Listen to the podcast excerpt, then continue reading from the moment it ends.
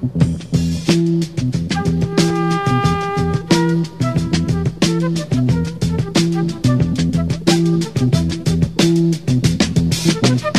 will not be able to stay home, brother.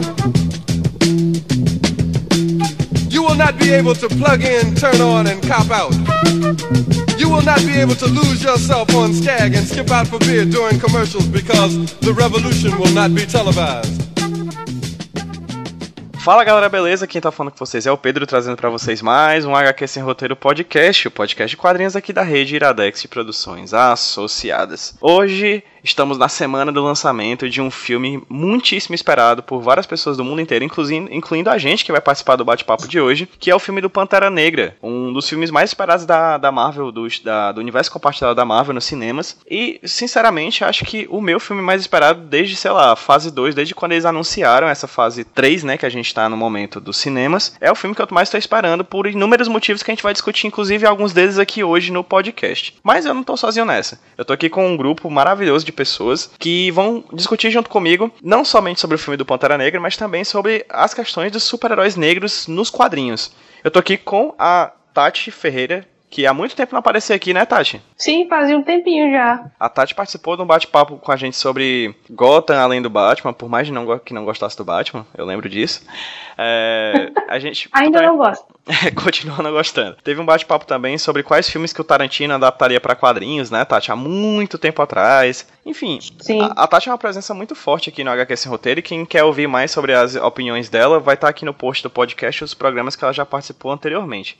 Tati, fala para quem tá ouvindo a gente quem é você, por favor. É, eu sou Tatiana Ferreira e estudante de cinema e audiovisual aqui na Federal e também integrante do site de Tapioca Mecânica e só há oito anos leitora da Marvel e da DC de vez em quando. Ah, só pra quem tá ouvindo a gente, a gente tá gravando aqui às 9 horas da madrugada, né? Então a gente tá um pouquinho lento ainda, caso haja alguns errinhos de dicção principalmente, fiquem tranquilos porque é normal, tá? Que ainda tá muito cedo. Mas a gente tá aqui fazendo esse programa porque tá chegando o filmão da Marvel, né, cara? Pantera Negra e Camila está aqui comigo também para falar sobre ele. Oi, Camila, tudo bem? Oi, oi, oi. Camila já vai participar desse bate-papo e do bate-papo da semana seguinte. Já já explico mais sobre isso. Mas antes, Camila, fala para quem tá ouvindo a gente quem é você, por favor. Camila Cerdeira, eu sou colaboradora e coeditora do Preta Nerd Burning Hell que é um site de feminismo interseccional que foca em discutir cultura pop e nerd. Por que, eu falei sobre a Camila estar tá participando desse podcast de hoje, da semana que vem? Nessa semana, como eu falei, estreia o filme do Pantera Negra e diversas questões são levadas em consideração a partir dele, né? As questões da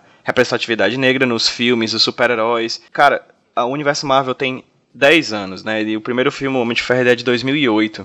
A gente somente em 2018 tá tendo o primeiro filme protagonizado por um homem negro. E somente no ano que vem, 2019, vamos ter um filme protagonizado por uma mulher, que é o filme da Capitã Marvel. São várias questões que a gente pode abordar em relação a isso. E é, uma, e é um momento tão importante que a gente acabou dividindo o programa de hoje em dois. A gente ia falar sobre super-heróis e super-heroínas negras, mas a gente achou interessante dividir em dois para poder abordar as questões que cada, uma, que cada uma dessas questões levam, como por exemplo as questões de raça, claro, e as questões de gênero. Então, esse podcast dessa semana a gente vai falar sobre super-heróis negros.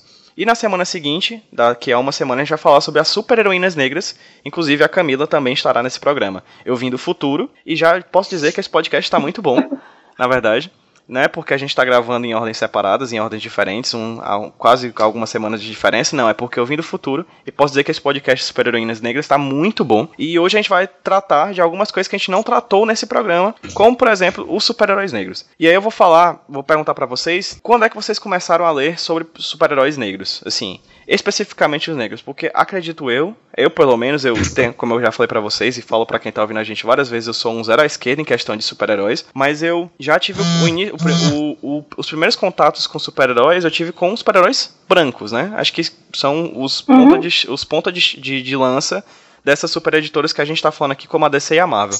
Tati, quando é que você começou a, a qual foi o primeiro super-herói negro que você leu?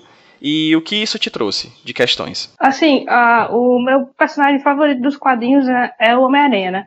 Então, assim, o primeiro personagem negro que eu vi nos quadrinhos não foi nem super-herói, foi o, o Joe Robertson, que é o editor do J. Jonah Jameson. Então ele foi o primeiro negro assim que eu vi. Mas de, mas de super-herói mesmo foi o John Stewart, que é um dos lanternas. E ele era, o, ele era o lanterna na época do desenho.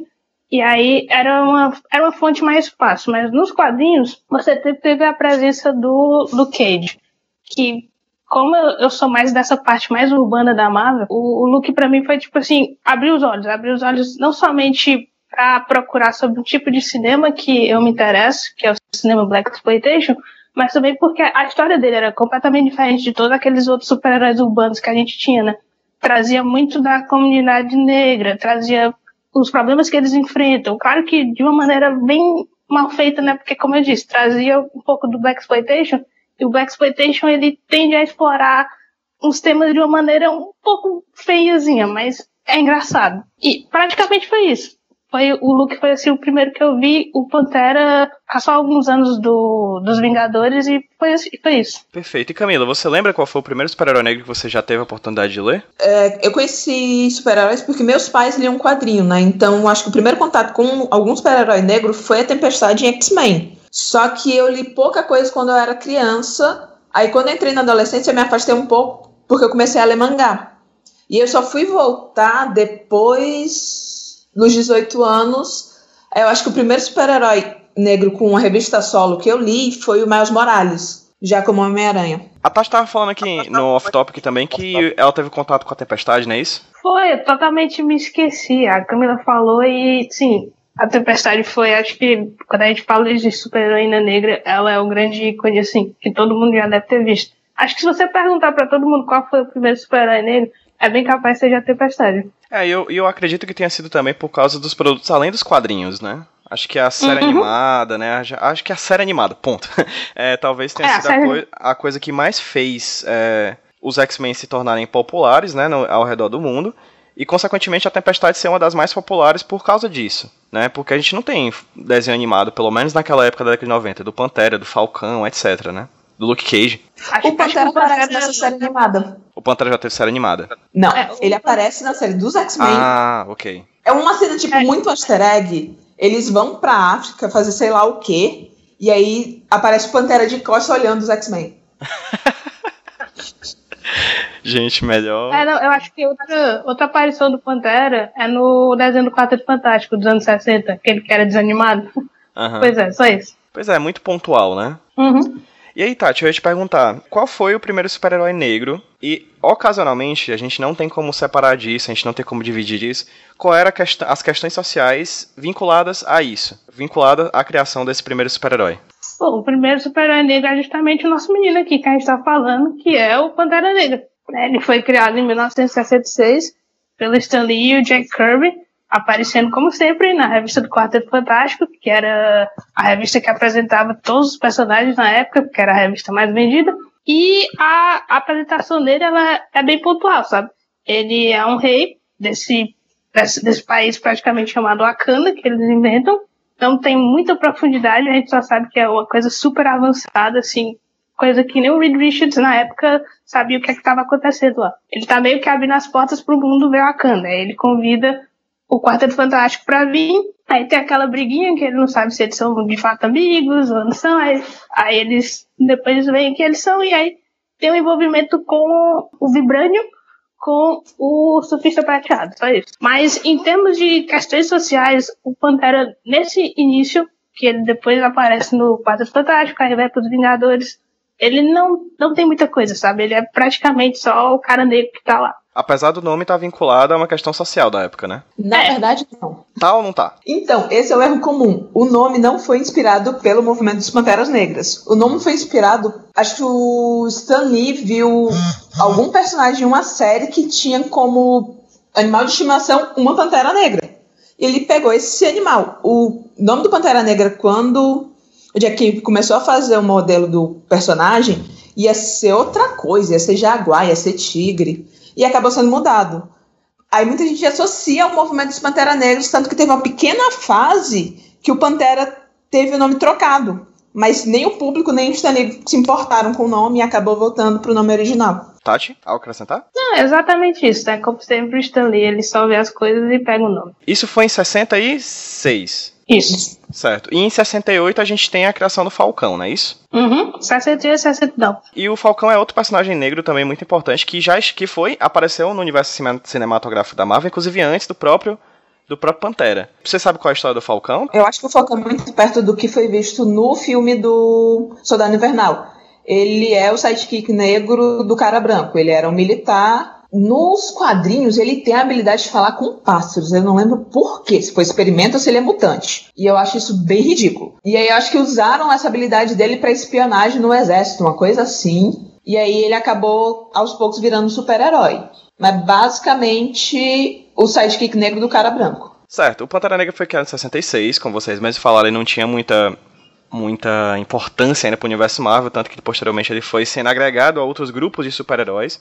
Mas é um interessante do Pantera Negra é porque ele não tem somente, ele não é somente a coisa interessante do universo dele. Ele traz consigo toda uma, uma mitologia, questões sociais, econômicas de, de um país fictício no meio de uma África que é até então era vista pela cultura pop como pobre e doente, né? Que é o Wakanda. O que vocês têm a falar de Wakanda? Assim, como é que foi essa construção de Wakanda? O que é o Wakanda de fato? O, o Pantera, ele, em 73, ele ganha um título. Ele passa a assumir um título próprio, que é o Jungle Action, a partir do número 5, e a partir do número 6 até o 24, ele ganha novos escritores. E é quando você tem realmente esse novo. Essa construção do universo de Wakanda mais firme. E assim, eu vejo muito como a visão do branco tentando ser legal com o universo negro. É uma tribo afrofuturista, no meio da África, que eles são evoluídos, mas eles ainda são uma tribo. É eles tentando escrever algo melhor, mas não conhecendo realmente o que é ser negro. Pelo menos é a visão que eu tive dos, dos primeiros quadrinhos do Pantera. Então, como a, a Camila apontou, quando a gente. Quando o Pantera aparece lá no Quarteto Fantástico, tudo é muito por cima, né?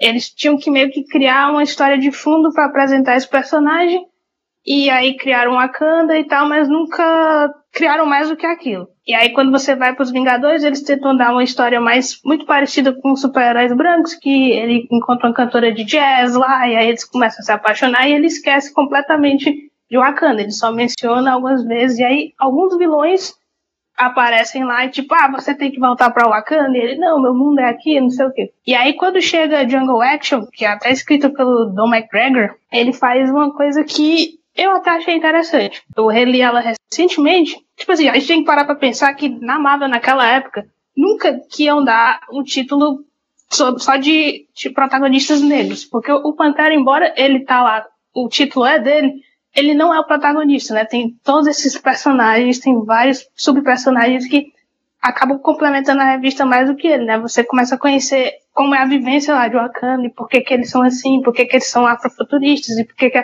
e por que eles ainda continuam sendo uma tribo. Tipo assim, a gente tem que também parar para pensar que era uma revista que ela só era publicada uma vez a cada dois meses, né? E ela era totalmente descartável. Se as pessoas não comprassem a edição número 4, não ia ter mais. A revista do Pantera não ia ter mais Jungle Action. E aí o que o Don McGregor faz, até li uma, uma entrevista numa época que ele, ele lançou encadernado, e aí a maioria dos encadernados da Marvel eles pedem pra o cara fazer, tipo, um breve resumo de como foi ele escrevendo aquilo, né? Tipo assim, ele, te, ele tentou. Ele tentou pesquisar sobre a cultura africana, ele tentou ter uma vivência negra, mas é, é, é, é, bem complicado, sabe? Porque acaba virando uma coisa bem mais ficção científica do que de fato você falar sobre a situação do que estava acontecendo lá. Mas tem, tem, tem seus bons pontos de Angle Action. Tem várias edições que eles tentam dar uma de, de Insteranco e fazer uma coisa com a diagramação mais radical para ver se chamava a atenção da galera. Porque era uma revista que tinha muito, muitas poucas vendas. O engraçado é o Jungle Action do volume 6 a 8 é considerado o primeiro, acho que gráfico novel da Marvel, né? Então realmente foi um trabalho cuidadoso, mas a gente acaba batendo naquele ponto de até onde um autor branco consegue escrever uma história negra. Por isso que é tão importante que a gente, especialmente nessa nova fase, que eles tenham chamado autores negros para escrever a história do Pantera. Por isso que deu uma nova vida ao personagem. Eles agora, eles agora criaram uma conscientização disso, né? Mas é como eu disse, é muito complicado, né? Porque a gente pegar o editorial da Marvel de 1973, eu acho que se tiver um cara negro, deve ser algum artista. Porque a maioria era tudo branco, de universidade, às vezes, às vezes já era tipo assim, os caras que eram bancários e, eu vou escrever quadrinhos aqui. Aí chamaram os caras. Então, agora que a gente tem uma conscientização, o Pantera está trazendo agora, agora artistas negros também, roteiristas negros. E aí você pode ter esse lado, mas, sabe, não, não era um trabalho ainda tão ruim, sabe? O, o Jungle Action, assim, abriu muito, muito, muito meus olhos, porque eu, eu, eu, nunca imaginava que ia ter uma revista assim na Marvel, sabe? Você pegar, você pegar o, a, a quantidade de revistas que tinha na Marvel de 70 a 73 e você vê que o Django Ashton era, por mais que pequena seja, era uma revista que realmente trazia algum conteúdo diferente das outras que você só tinha, tipo assim, ah, vou salvar esse, vou salvar, vou brigar com o Namor de novo, que eu fiz que nem na semana passada. Mas o Pantera tinha algum conteúdo ali que ele tava tentando entregar, sabe? Ele pelo menos tentou. A gente tá conversando a gente, é, entre a gente aqui, é, mas a gente ia ter também outra pessoa convidada para participar do nosso papo, que é o Lucas Ferreira. Fica aqui o nosso abraço pro Lucas. Provavelmente ele vai participar de algum áudio aqui durante a conversa. E eu queria muito que o Lucas estivesse aqui só para responder essa questão, que ele é muito fã dos X-Men, tem tatuagens dos X-Men e tudo mais. Acredito que vocês também são fãs dos X-Men, né? E aí eu queria fazer essa questão para vocês. Porque uma das coisas que a gente sempre lê quando vê os X-Men, sobre o Stan Lee e o Jack Kirby no comecinho da... É o Jack Kirby, né? Que tá com ele ali no comecinho da criação do é. X-Men perfeita. Pra vocês verem como eu sou péssimo de super-herói, eu tenho dúvida se é o Jack Kirby que criou o X-Men. É que sempre as pessoas discutem que eles são uma alegoria do que é, estava sendo o movimento negro à época, né, que tinha as questões raciais e que de um lado tinha a, a figura do Malcolm X, do outro a do Luther King, enfim, não sei até onde isso é forçado ou não, a gente pode até discutir sobre isso agora, mas é interessante como os X-Men nascem como essa alegoria, ou pelo menos propõem-se como essa alegoria, e são todos brancos, né? No começo, é. pelo menos, né? E aí eu ia perguntar para vocês, assim, o que, que vocês acham disso? Assim, eles realmente são uma alegoria? Até onde eles são alegoria? E qual, quais as questões que implicam essa whitewashização da, do movimento? Eu não acho que ele foi intencionalmente criado para ser uma alegoria. Eu acho que o Stan Lee estava vendo o mundo onde ele estava inserido e tinham coisas acontecendo e isso inspirou ele de um jeito ou de outro. E quando você fala sobre opressão de minoria, você vai sempre ter, dentro daquele grupo oprimido, posicionamentos um pouco conflitantes, de gente que é um pouco mais, vamos dizer assim, radical, e gente que é mais aberto ao diálogo. Então é natural essa dicotomia do Malcolm X, Martin Luther King, do Magneto e do Xavier. Eu acho que não é necessariamente uma inspiração explícita feita por cada um deles. Pelo menos é como eu interpreto. E assim, vai ser todo mundo branco, porque naquela época ninguém ia pensar em botar alguém não branco num quadrinho. Mas é, teve uma época que eu acreditei, sabe, nisso, assim, acho que pelo fato de ser tão disseminado que, ah, o Stanley se, a, a, se apoiou nisso, mas eu não acho que seja não, sabe? Como sempre, ele meio que se aproveitou ali, é, até, até ele mesmo gosta de dizer que não tem nada a ver e tal, é só a galera que tenta tenta botar alguma coisa lá dentro, mas vamos ser sinceros que o, os X-Men no começo dos anos 60 não tinha muito conteúdo, não. a gente tá super, como é, super valorizando, né, a obra. Exatamente. Eu, eu acho que o contexto, assim, histórico que o povo gosta de botar acaba sobrepondo o que de fato a história é, porque se acho que qualquer jovem que for pegar os X-Men dos anos 60 agora, não vai conseguir passar da edição 5. É muito texto, né, cara? É muita palavra, é muita, não sei. É, é, é muita palavra e você não tem, assim, uma relação com os personagens, porque eles são praticamente todos iguais. Até a Jean Grey, ela, pratica, ela, só, ela é um, praticamente um homem, sabe? Ela é tipo Jimmy Olsen, pronto. Ela é o homem que todo mundo quer pegar. É. Gente, e vai, voltando mais ou menos pra essa época também, tem um outro personagem, um super-herói negro da Marvel que é muito importante, que é o Luke Cage, né? Que a Tati aí é fã. Você gosta muito do Luke Cage, né, Tati? Eu tô, me tô enganado. É, eu gosto. Tenho um carinho enorme pelo Luke. Sweet Christmas. E o, quem é Luke Cage? E onde ele nasce? Que momento ele nasce? O que ele, é, o que ele tem de relevante? Pois é, o Luke Cage é, é, é, até triste quando a gente fala assim muito da história da Marvel, porque parece que eles estão sempre tentando se apoiar em algo que ah, estava fazendo sucesso na época, que era uma discussão importante na época, né?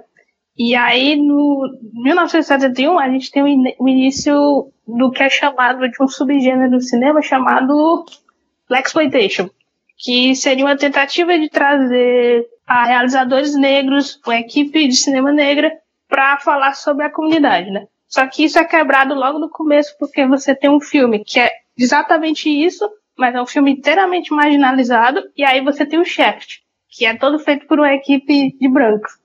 Então você já, já, já quebra aí, né? Você tem o Shaft que é dito como o Black Exploitation, o primeiro Black Exploitation, e o, o Sweet Sweet Badass é totalmente marginalizado porque é feito por uma equipe toda de negros. Você, eu não sei se você já ouviram falar do Shaft, mas é aquele negócio, né? O policialzão fodão, só que em vez de branco, agora ele é negro. A Marvel tentando se, apro é, se apropriar dessa, dessa foi, foi mais ou menos sucedida, não diria que foi sucedido, mas na época causou um plus, né? Trazer esse personagem negro fodão que ele podia fazer um monte de coisa.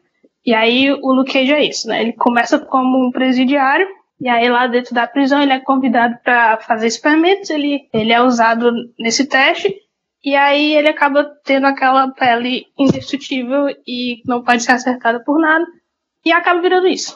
Então, é, basicamente ele volta pro Harlem e tenta procurar as pessoas que prenderam ele, que foram culpadas ali. Aí tem vários vilões assim que são bem estereótipos mesmo. Você tem o cafetão, aí você tem um cara que tira de jogos, um monte de coisa. Tem, tem um pouco da cultura negra assim do Harley dos anos 70, né? Que hoje em dia tá super em alta, né? Você tem aí várias séries que estão tentando demonstrar isso de alguma maneira. Mas a, a história é, é basicamente isso, sabe? É, é, um pouco triste você ver que a, a história do Luke ela só vai realmente ter importância lá para os anos 90, enquanto os anos 70 é só histórias desse cara fodão e ele cobra para proteger as outras pessoas. Realmente o Luke Cage quando, quando surgiu, ele, eu acho que todo herói quando surgiu, ele basicamente tinha uma definição muito simples, meio tediosa, que foi ao longo do tempo ganhando significado. Tanto que eu gosto mais do Luke Cage nessa era moderna, principalmente do que foi feito na série, porque eu gosto muito do personagem do Luke Cage da série o roteiro em si tinha muito buraco, mas o look da série eu acho incrível. Ele é o carinha que vai tomar chá com as velhinhas do bairro. É, o look da, da série lá, da Netflix, ela, ela, ele justamente tenta pegar esse, esse começo de virada do Luke Cage nos anos 90, em que ele, ele abandona né, o manto de Power Man e decide que ele vai olhar mais para as pessoas do bairro. E aí ele começa a ajudar as pessoas, ele até quase vira uma figura política lá dentro.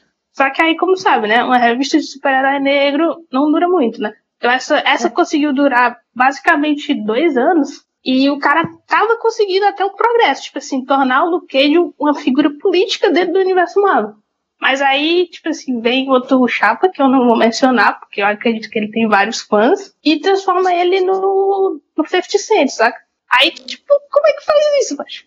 Então é que o cara vai de de quase um político, figura de importância, e aí ele vira, tipo assim, dando tiroteio no meio da rua, juntando os caras para fazer uma batida, aí vai preso. Nada a ver, bicho. Cara, eu senti a indignação da Tati, tipo, real oficial aqui.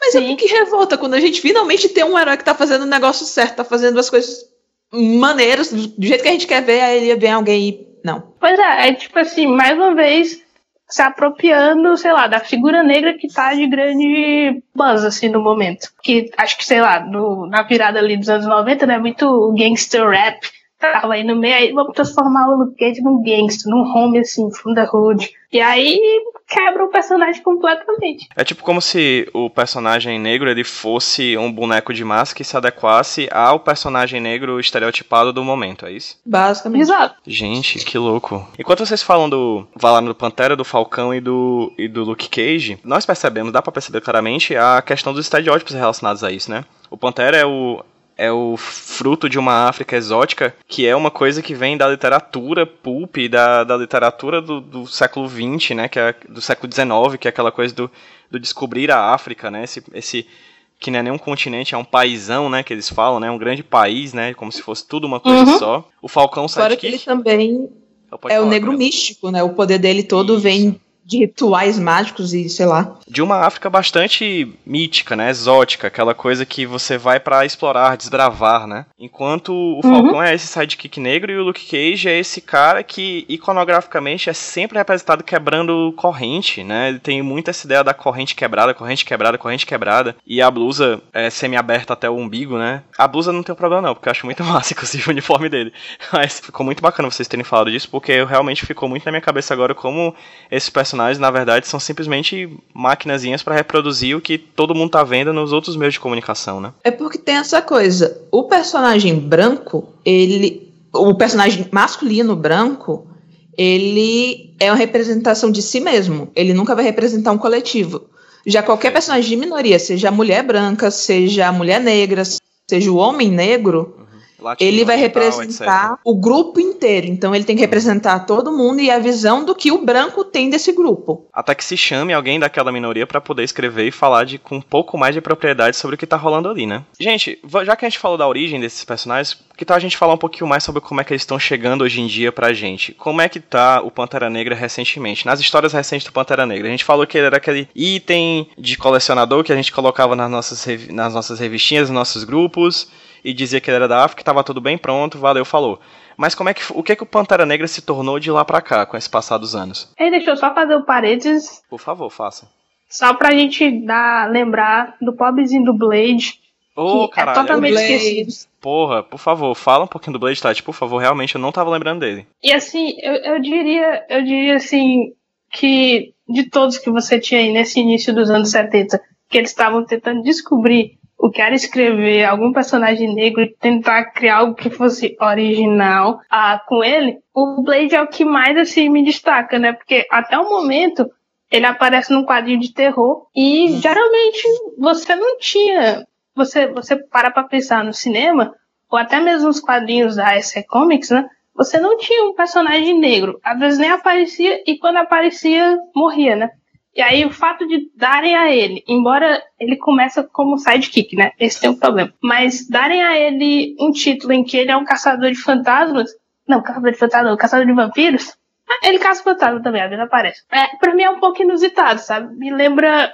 Eu gosto de sempre fazer uma conexão do Blade com o personagem principal do, do A Noite dos Mortos Vivos, do Jorge Romero, em que, digamos, é o primeiro personagem negro principal num filme de terror, né? E ele vai até o final, sem morrer, mas o final dele eu não vou contar, porque eu acho que todo mundo tem que assistir esse filme, porque o final é impactante. Acontece uma coisa com ele, e aí, tipo assim, é uma crítica muito pesada. O, o Blade tem esse, tem esse legal, mas como, como sendo né, uma, uma revista protagonizada por um negro, e de terror ela durou muito, muito pouco. Acho que se durou 10 edições foi muito. E assim, o Blade tem um papel importante porque ele quebra muitos estereótipos do que é ser negro. Porque como ele é um caçador de vampiros e aparece numa história de terror, ele tem um visual meio punk, meio rock, que você não imagina uma pessoa negra usando. Então ele já quebra isso. Fora que, querendo ou não, ele foi o primeiro protagonista de um filme de quadrinhos de, de sucesso, que a qualidade do filme seja boa ou ruim, numa época que não se esperava isso. Isso, ele foi Você um mal tinha filme de precursor, super-herói né? na época. Desculpa, eu te interrompi, eu ia falar que ele era um precursor, né, cara? Ele tem. Ele foi o cara que abriu o que a gente vê hoje. Sim, e muito é. Ele foi tipo a temper... Nos anos 90 você tinha dois desenhos muito em alta, que eram os X-Men e o desenho do Homem-Aranha. E o Blade aparece no desenho do Homem-Aranha como um personagem recorrente várias vezes.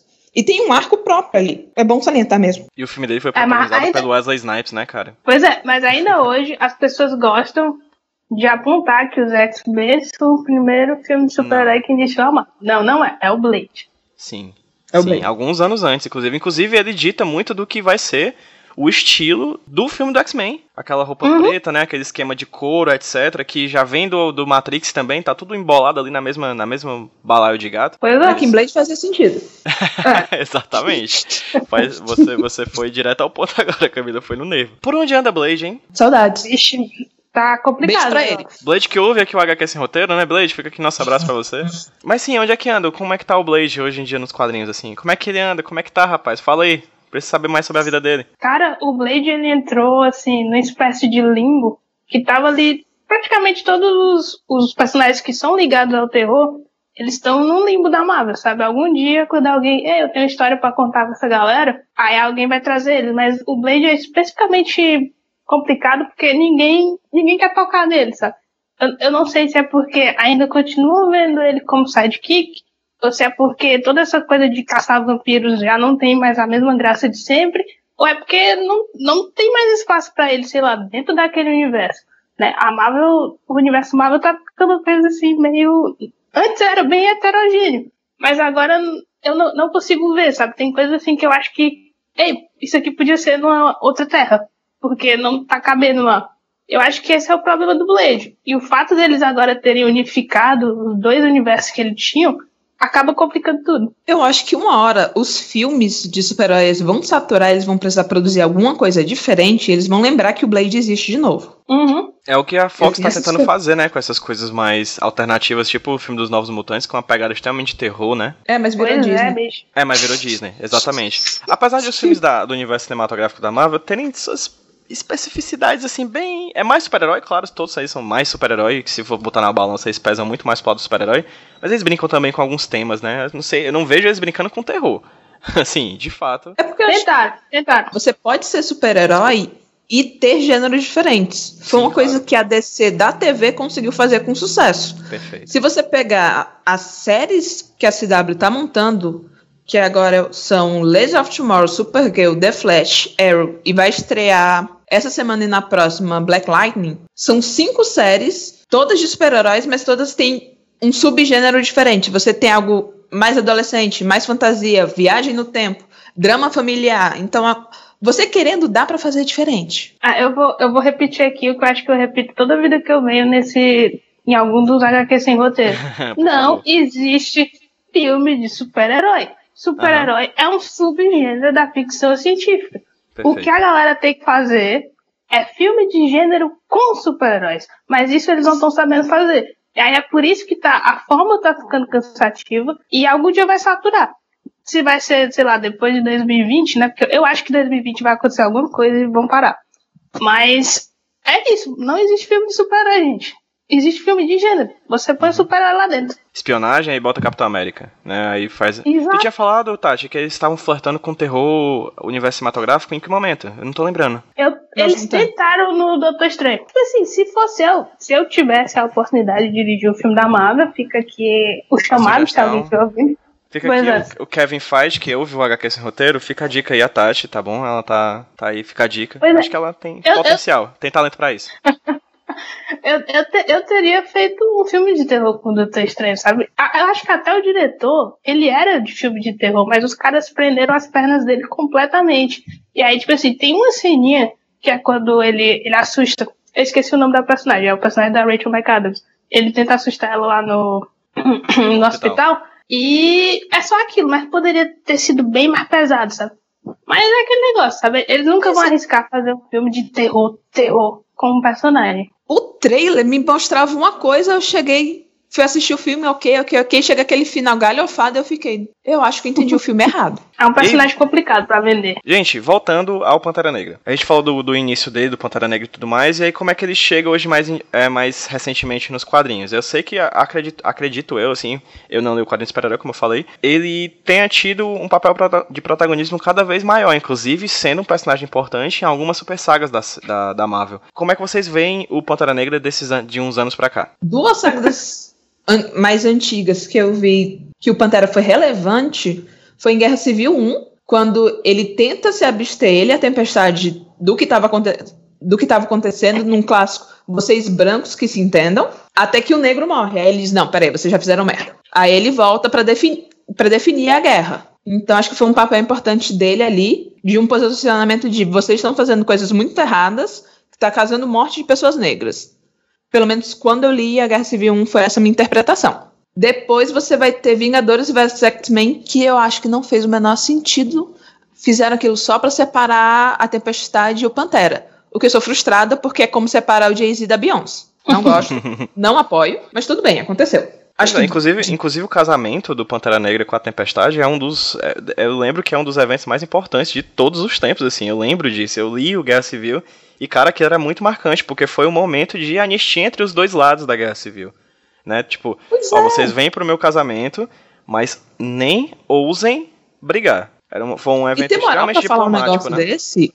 Nossa, sim. Você tem um personagem que tem moral pra calar a boca do Tony Stark e dizer, você vai se comportar, ou você vai se entender comigo, é tipo, ok. Se até o Tony Stark baixou o ego dele por um segundo, você tem que entender que esse personagem é foda. Eu, eu acho que, assim, a atualização do Pantera pro dia de hoje ainda continua remetendo muito do que ele era lá nos anos 60, né? Embora não com a mesma importância que ele tinha, porque ele era só um easter egg que aparecia edições tal e tal, e aí ele criou os defensores, aí depois foi que, ei, esse cara aqui ele parece ser maneiro. E aí vem Jungle Action, como a gente falou. Mas como sempre, ele continua ainda sem um título, né? Teve assim, edição, teve lá a fase do Christopher Priest, que ainda não li, mas todo mundo diz que é muito boa porque ele, ele inclusive cria as Dora Milaje, né? Que vão virar aí. Eu prefiro, honestamente, eu prefiro ler as Dora Milaje. Desculpa. Mas. Em que, que ano, Tati? Por favor. 98. Que período? 98, 98. ok. Ali, quando o, o Quesada vem, né, e começa a reformular a casa, né? Ele começa a, a trazer gente que tem alguma coisa para falar. Mas, assim, eu ainda vejo essas pequenas participações que ele faz. Ele é, é praticamente, ele tem esse senso de autoridade que ele vem desde os anos 70 aí, é, crescendo no universo Marvel, mas tem esses momentos pontuais que a gente ainda não vê de fato o Pantera. A gente sabe que ele é esse personagem muito foda, tem o relacionamento dele com a Tempestade, que eu acho que foi assim. Foi, foi uma coisa muito bem pensada, você unir esses dois personagens, né? Mas ainda assim eu vejo ele ainda como o cara que tá só na dele, sabe? Ele ainda não atingiu ser aquele que faz parte do bando, sabe? Eu ainda não consigo ver ele assim. Mas eu acho que, um, os, os quadrinhos do Pantera que fizeram parte desse All New All Different Marvel, que focam bem nele, deram uma boa construção do que é o personagem na modernidade e foi de onde surgiu o World of Wakanda, que é quando a gente vai ter uhum. quadrinho, por exemplo, da Dora Milaje, tratando só as guerreiras de Wakanda e tal. Mas eu acho que ele não se integra com o resto do grupo como boa parte dos negros não consegue se integrar a um grupo de brancos. Eu cresci uhum. em, estudando em colégio particular através de bolsa. E ok, eu tava lá com os meus Vingadores, mas eu não era parte do grupo. Aquela realidade não era minha. Então fica aquele senso de alien. E eu acho que o Pantera ele representa muito essa questão de ele tá lá, mas ele não é um deles. E ele, por ter um senso muito forte de africanidade, de negritude, ele expressa isso. Então você, para entender o Pantera, você não consegue entender ele lendo Os Vingadores ou Os Defensores ou qualquer quadrinho branco em que ele esteja inserido, porque ele está solto no espaço, que não é o dele. Para você entender o Pantera, você tem que acabar lendo as histórias próprias dele. E é meio estranho, por isso que eu não queria que o Pantera fosse o único super-herói negro que tivesse o universo Marvel. Por isso que é importante você ter, por exemplo, a Moon Girl, você ter o Miles Morales, você ter o Falcão, você ter diversidade que são outras vivências do que é ser negro. Mas essa vivência de se sentir alienado em um grupo também é parte da narrativa negra. Eu ia perguntar agora sobre o filme da Marvel, mas sobre como, de certa forma, esse movimento do Pantera Negra dentro do cinema, do cinema da Marvel emula ou não o movimento do Pantera dentro das páginas do quadrinho da Marvel. Mas primeiro eu vou falar sobre os outros personagens, né? Sobre o Luke Cage, por exemplo. Tati, como é que foi o movimento do Luke Cage dos quadrinhos daquele passado onde ele foi criado até hoje? Bom, como, como eu já falei, né? Você tem um crescimento, mas aí logo você tem uma, uma queda que, infelizmente, ele vai meio que quebrar o personagem, né? Porque depois, para tentar restabelecer o look que estavam tentando fazer nos anos 90, a, eles têm que aliar ele a Jessica Jones, né? E aí ele acaba sendo só o brinquedinho sexual que ela usa de vez em quando. Aí até chegar aos Novos Vingadores já é outra escada. Porque, tipo assim, você tem que trazer esse personagem que tá ali na borda ali dos conhecidos, ele conhece todo mundo, porque ele já foi Power Man. Ah, vamos botar ele em algum Vamos, vamos, vamos dar importância para ele, aí vamos, vamos botar ele como líder dos Novos Vingadores. E aí tem o problema que o Luke ele não é de fato o líder dos Novos Vingadores. Tá, ele tá lá, ele, ah, vamos atacar fulano, ah, tem que proteger canto ali, não sei o quê.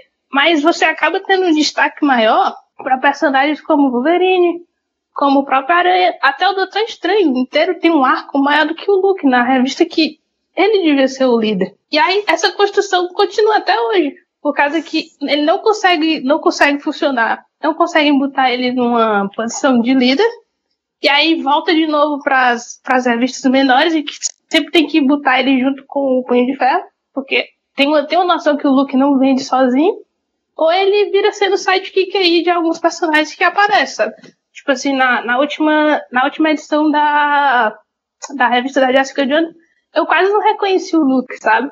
Tipo assim, um cara altamente violento, sabe? Porque eles se separaram, né? E ela meio que tá com a guarda da, da garotinha. E aí, tipo assim, ele é um cara perseguindo ela. Eles tiveram uma, uma briga e, tipo assim, Uh, ele quase jogou o carro nela, então, tipo assim, é um look que eu não reconheço mais, sabe? O problema, eu acho que nesses quadrinhos é tentar fazer com que eles ainda vendem quadrinho pra gente branca. Então, tudo é feito pro branco se sentir mais confortável lendo aquela história. Quando não é isso, é Hum, qual será a imagem que um negro tem na nossa sociedade? Eu nunca conheci uma pessoa negra, então vou inventar isso aqui. E aí você cria que o Luke Cage é um maníaco, louco, violento que persegue a ex-esposa. Acaba sempre, a gente sempre acaba parando nessa história de bater nos estereótipos porque as pessoas não sabem escrever. E não é só não saber escrever, não sabe fazer um mínimo de uma pesquisa decente. Ah, e tem, e tem um segundo problema que eu acho que o Luke ele sempre vai ser visto, assim como os, os peers dele ali como personagens classe C da Marvel, sabe? Tipo assim, ah, ele tem uma série de TV, muito bom. Mas ele ainda vai continuar, continuar sendo tratado daquela maneira em que, tipo assim, vai ter uma revista aqui que a gente vai aprofundar um pouquinho dele, mas no fim vai ser sempre essa, essa ideia só do cara fortão. É, é isso, infelizmente é isso, sabe? É um personagem muito bom, que poderia ser muito mais, mas ele. Mas ninguém se preocupa com ele, sabe? Assim como toda aquela galera ali em volta dele também. Não faz sentido. Se a Marvel tem aquela coisa de ah, vamos pegar o que tá na onda, o que tá fazendo sucesso e tentar vender o máximo possível em cima disso. Cara, Luke Cage fez. Luke Cage quebrou a Netflix. Literalmente quebrou o site. O site ficou 24 horas fora do ar por causa de Luke Cage. Eu acho que talvez as pessoas queiram conhecer o personagem. E a gente continua não tendo um quadrinho que preste dele. Já cancelaram o a HQ solo do Pantera e World of Wakanda, que quando saiu, no ano que saiu, acho que foi 2016, foi o quadrinho uhum. mais vendido. Mas já cancelou de novo. Eu fico. Eu não tô entendendo, gente. Vocês não querem ganhar dinheiro? É, a Marvel, a Marvel tá no período, inclusive eu estou no período sabático com a Marvel, eu não estou. Acho que desde 2015 que eu não tô conseguindo mais ler. Tá, tá tendo esse problema, sabe? Eles estão cancelando revistas que têm alguma importância, que estavam trazendo gente que não lia quadrinhos. E eles estão cancelando aí a doideira pra, sei lá, trazer mais uma revista da Jean Grey, cara. Gente, super. Eu, eu entendo. Deus. Eu, eu, eu, entendo, eu entendo. A Jean Grey é um personagem feminino e tal, corte sempre na história da, da Marvel, mas o que, que ela traz agora hoje em dia, sabe? Ah, ela vai contar sobre as 12 vezes que ela morreu já? Aí, sei lá, no final do ano ela morre de novo. Esse é o problema, sabe? Pra que cancelar o Pantera e várias outras revistas, tipo a da Kate Bishop, do Hawkeye, que também foi cancelada. Miss América. Pois é, Miss América também foi cancelada. E pra que trazer Jean Grey? Sabe, o que, é que, o que é que eu vou aprender com a Jean Grey agora? O que é que a Jean Grey tem pra me contar? Eu, eu entendo, acabaram de comprar os X-Men. Ah, tô de volta, mas, sabe, tem que, tem que pensar nesses outros personagens. Ninguém precisa mais de Jean Grey. Gente, e desse, desse personagem que a gente acabou falando, talvez um dos que tenha tido mais destaque recentemente tenha sido Falcão, pelos, por ele ter pego o manto, conseguido o manto do Capitão América. Depois de muito tempo. É, depois de muito tempo. Né? Como é que foi esse movimento do Falcão, sidekick pro Falcão Capitão América. Menino, foi um rebuliço. Acho que o termo certo foi um rebuliço. Gente, era a pessoa mais óbvia para assumir o manto. Tava Sim, lá com o capitão, sempre. Trabalhando não sei quantos anos, merecia ter esse destaque, deram o destaque. Foi justo, foi o Steve Rogers que escolheu, fazia sentido. Os fãs odiaram, porque, meu Deus, tem um negro usando o escudo. E aí o que que fizeram? Fizeram um quadrinho onde fala, onde tem um bando de branco falando que o negro não pode ser o Capitão América. Eu ri. Eu, eu li acho que os 12 primeiros volumes e apesar de eu não ser muito fã do estilo de quadrinho que é o Capitão América, porque ele é muito sofrido, ele carrega o mundo nas costas, eu acho que ele, ele foi uma modernização do que é o Capitão América e do que ele representa nos dias de hoje. Eu acho que se escrever, se nunca tivesse assistido Capitão América e fosse escrever ele agora, ele seria o Falcão. Uhum. A, a Camila resumiu muito bem, Rebuliço. Por causa que a gente, a gente para pra pensar que esse personagem tá com o Capitão América desde o final dos anos 60. E aí já tiveram outros Capitão América, né? E esse cara tá lá, praticamente servindo a todos esses outros Capitão América. Poxa, mas botaram até um cara do FBI, um cara nada a ver do FBI já assumiu o manto. E aí, quando eles finalmente decidem botar esse cara, ele é, ele é exposto a situações que o Steve Rogers nunca, que, tipo assim, nunca usaram botar no Steve Rogers, que estaria totalmente condizente com ele, mas aí põe, põe, põe ele, acho que sei lá, pra mim ficou parecendo como se estivesse fazendo graça, sabe? Porque a, aquela primeira história em que É ele contra, contra a galerinha lá do Texas, lá, que não querem deixar os. A, a, a, a direita, né? A direita alternativa lá, ó, do, dos Estados Unidos, que querem, não querem deixar os imigrantes. Tipo assim, isso, isso, isso é uma conversa que o Steve Rogers poderia resolver. O, não estou dizendo que ele também não poderia resolver. Mas da maneira como o Nick Spencer botou, é como se ele estivesse sendo feito de graça, sabe? Tipo assim, o Capitão América Negro não pode resolver esse assunto, sabe? Porque as pessoas não querem que ele resolva, a alternativa direita não quer que ele resolva, nem os imigrantes queriam que ele resolvesse. E aí é, é, complicado, sabe? Você pega um cara que, tipo assim, eu não gosto do Nick Spencer, ele faz, tipo assim, ele é engraçadinho quando ele tem que fazer, sei lá, história de roubo, sabe? Como ele fez com super, os inimigos superiores do Homem-Aranha. Mas aí você dá para ele um título de importância e aí ele caga em cima, totalmente. Então, eu, eu realmente não gostei. Eu gostava do caso da Misty Knight estar tá lá pelo meio, mas eu, sei lá, não, não me convenceu você botar o Nick Spencer para escrever o personagem dele, porque ele não tem o menor cabimento para escrever. É basicamente isso, sabe assim? Foi uma, foi uma fase que ao mesmo tempo que a gente estava esperando muito, ela poderia não ter existido, sabe? Se eu tivesse que esperar mais um homem branco para ser o Capitão América, para de fato a gente ter uma, uma fase com o Falcão sendo Capitão América, eu, eu poderia ter esperado, porque, sei lá, não, foi totalmente não sei se aquele negócio. É, ainda não entendi, sabe? Se ele para escrever mal, não escreve. Pra quem tá ouvindo a gente, o podcast que a gente tá gravando hoje se chama Os Super-Heróis Negros dos. Os Super-Heróis Negros, né? E a gente só falou basicamente dos super-heróis negros da Marvel. A gente, ocasionalmente a gente vai falar um pouquinho sobre DC, na verdade. Macho, eu lembrei de outro parênteses importantíssimo agora, bicho. Manda. Tá, dizendo, tá vindo, tá vindo os negócios. Só vai, aqui é sem roteiro mesmo, tá no nome. Tu, tu, tu falou do, dos X-Men, aí eu comecei a. A mente aqui começou a trabalhar todos os personagens do X-Men, sabe? É por isso que eu tava calado de vez em quando. Aí eu lembrei, eu lembrei de um caso assim importantíssimo, acho que é um caso que nem, nem a galera lá de fora presta atenção nisso. Inclusive, acho que o único a única pessoa que falou foi aquele site da Mary Sue. Foi a única pessoa que prestou atenção para isso. Que foi o caso do Roberto da Costa o Mancha Solar, que é negro e brasileiro. É, um afro-latino. Tipo assim, ele era negro até os X-Men, até os Novos Mutantes fazerem sucesso. Acho que em 2016 eu abri uma edição, eu não lembro, acho que era daquela revista Ultimates, mas antes do antes de se tornar lá a equipe lá com a Mônica e a galera. Mas ele tava branco do olho azul, macho. E eu, foi, teve, gente... até uma, teve até uma confusão na escalação do ator, porque ele foi escalado para esse novo filme, né? E escalaram um ator brasileiro, mas que é tipo modelo branco do olho claro. E aí o Black é. Twitter ficou revoltadíssimo com isso pelo whitewashing. Exatamente. E assim, foi, foi do nada. Eu até não, eu até não identifiquei o personagem na época. O cara, quem, quem é esse cara, né? Porque chamam ele de Beto, né?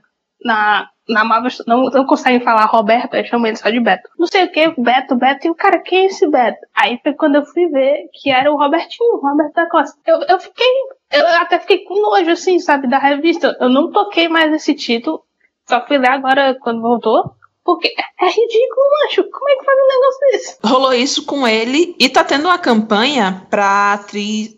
Tem a série Brooklyn Nine-Nine, que é que tem uma atriz que é a Rosa, que interpreta a Rosa Dias e ela tá fazendo uma campanha para ser a Miss América. E assim, ela é uma atriz maravilhosa, eu sou apaixonada, e ela é latina e tal, legal. Só que a Miss América é afro-latina, então tá tendo essa discussão tanto do Mancha Solar quanto da Miss América sobre afro-latinos, porque nos Estados Unidos eles não têm essa consciência de que existem latinos negros. Eles acham que latinos são aquela pessoa de cor caramelo que parece que tá o tempo todo bronzeado e é só isso. E está tendo a discussão de começar a aceitar que existem pessoas latinas que também têm afrodescendência. E você tinha nos quadrinhos isso e eles estão aos poucos sendo apagados. Uhum. Você tem muito nos quadrinhos, né? Você tem o Robert da Costa, que a Tati falou, você tem a Miss América, você falou, e tem o Mais Morales também, né? Que é, que é afro-latino. Tá cada vez crescente, né? Porque, ob obviamente, sempre teve, mas tá cada vez mais crescente esse tipo, é, é, essa população também nos Estados Unidos, né? E consequentemente a representatividade acaba chegando nos quadrinhos, né? É, e eu acho que vai ser um filme agora do Miles Morales que ele,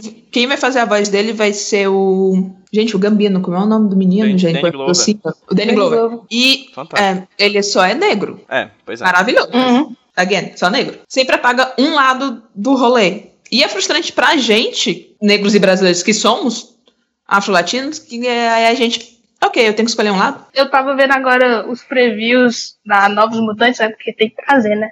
comprou. Agora ele tá negro como ele sempre foi. Aí, cara, eu, eu não sei se eu, eu. Eu já não quero. Eu queria ler a revista, mas aí quando eu vi, eu fiquei. Puta que pariu, mas.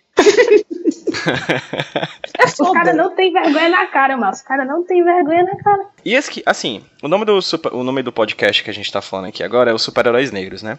E a gente falou muito da Marvel, mas a gente também pode falar um pouquinho da DC. Na verdade, é porque, assim, vocês duas são mais leitoras da Marvel do que da DC, e eu, particularmente, por mais que não leia nenhuma das duas com tanta frequência, conheço, acabo conhecendo mais sobre a Marvel do que a DC também. E já a gente vai chamar um convidado especial para falar um pouquinho sobre a DC Comics, sobre como ele vê a questão negra na DC Comics. Mas Camila, eu conversei com vocês aqui no off agora, Camila e a Tati, vocês têm algumas coisas a falar sobre essa questão na DC Comics, né? Como eu leio as duas, eu sempre sinto que a DC ela tá dois passos atrás em representatividade do que a Marvel. Porque se a Marvel lançou um super-herói em 66, é a primeira vez que vai ter um herói negro na DC é em 71. Já tinham saído dois, tava prestes a sair o terceiro era protagonista negro da Marvel, que é o John Stewart, mas um dia eu juro que eu aprendo a ler, a ler Lanterna Verde. Não vai ser hoje, não vai ser esse ano, mas um dia. Uhum. Se a Tati quiser falar um pouco do John Stewart, porque eu realmente não conheço nada dele. O que certo. eu conheço mais é do Raio Negro, que vai estar tá até saindo uma série no fim de janeiro agora pela Netflix. Pois é, o, o John, ele já entra assim no, num campo que é muito complicado, que são os Lanternas Verdes, né? Me desculpem os fãs do Hal, mas ele é um dos piores personagens de quadrinhos que eu já vi na minha vida. Porque além de ser machista pra caramba, ele é racista pra caramba também. E aí você você tenta dar alguma questão social para um quadrinho que tem como personagem principal um cara como o Hal, acaba dando merda. E aí o, o John, eu, eu eu, eu realmente não consigo, eu não, sabe, lendo Lanterna todos esses anos, eu não, eu não consigo entender. Por causa que, tipo assim, querendo ou não, Marvel e DC viam o que a outra tava fazendo. E como é que os caras pegam, põem o John como lanterna, que era pra ser o lanterna negro, e eles simplesmente reproduzem todos os estereótipos racistas que, sei lá, eram feitos, por exemplo, o, acho que o exemplo maior que eu tenho disso seria o personagem, o sidekick do Spirit, que é o Ebony, Ebony White. É terrível esse uhum. nome. Pior nome do planeta.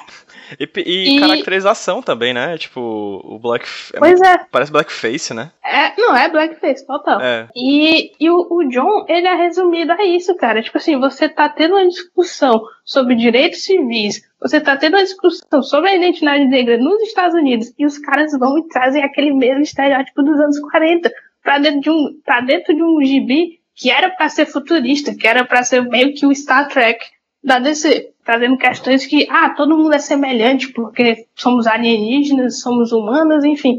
E ele, ele, é, ele é praticamente só o sidekick do Hal. Aí ele só vai, aí ele só vai ter alguma importância, ó, 1971. Aquele, o, o desenho acho que é dos anos 90, né? Final dos anos 90, eu acho, a metade. Ele só vai ter alguma importância naquele desenho que as pessoas vão lembrar do John Stewart. Porque o John Stewart inteiro, ele só era o negro que era pra servir o Hal, ou às vezes ele tava com raiva. A, a raiva que não era justificável, sabe? Alguém falava alguma coisa, ele falava, ah, mas porque eu só sou negro, não sei o quê. Era só isso que ele fazia. E é, é, é sabe, é, eu fico olhando, poxa, macho, 1970, cara. Depois disso, vai ter aquela grande, aquela grande revista do Hal Jordan com o Arqueiro Verde, que é para trazer questões sociais para dentro dos quadrinhos, Enquanto eles tinham um personagem ali que era para trazer, mas não, nós temos que representar dois brancos viajando nos Estados Unidos para que eles possam ter consciência dos próprios problemas deles. E aí o personagem negro fica lá jogado à mercê só para ser feito graça e servir, que é um problema que o Lanterna Verde tem desde o começo, porque logo no, logo no começo o Al Jordan tinha outro sidekick que era um menino asiático. Era vietnamita, aí tipo assim, ele era todo amarelo e falava errado. Meu Deus.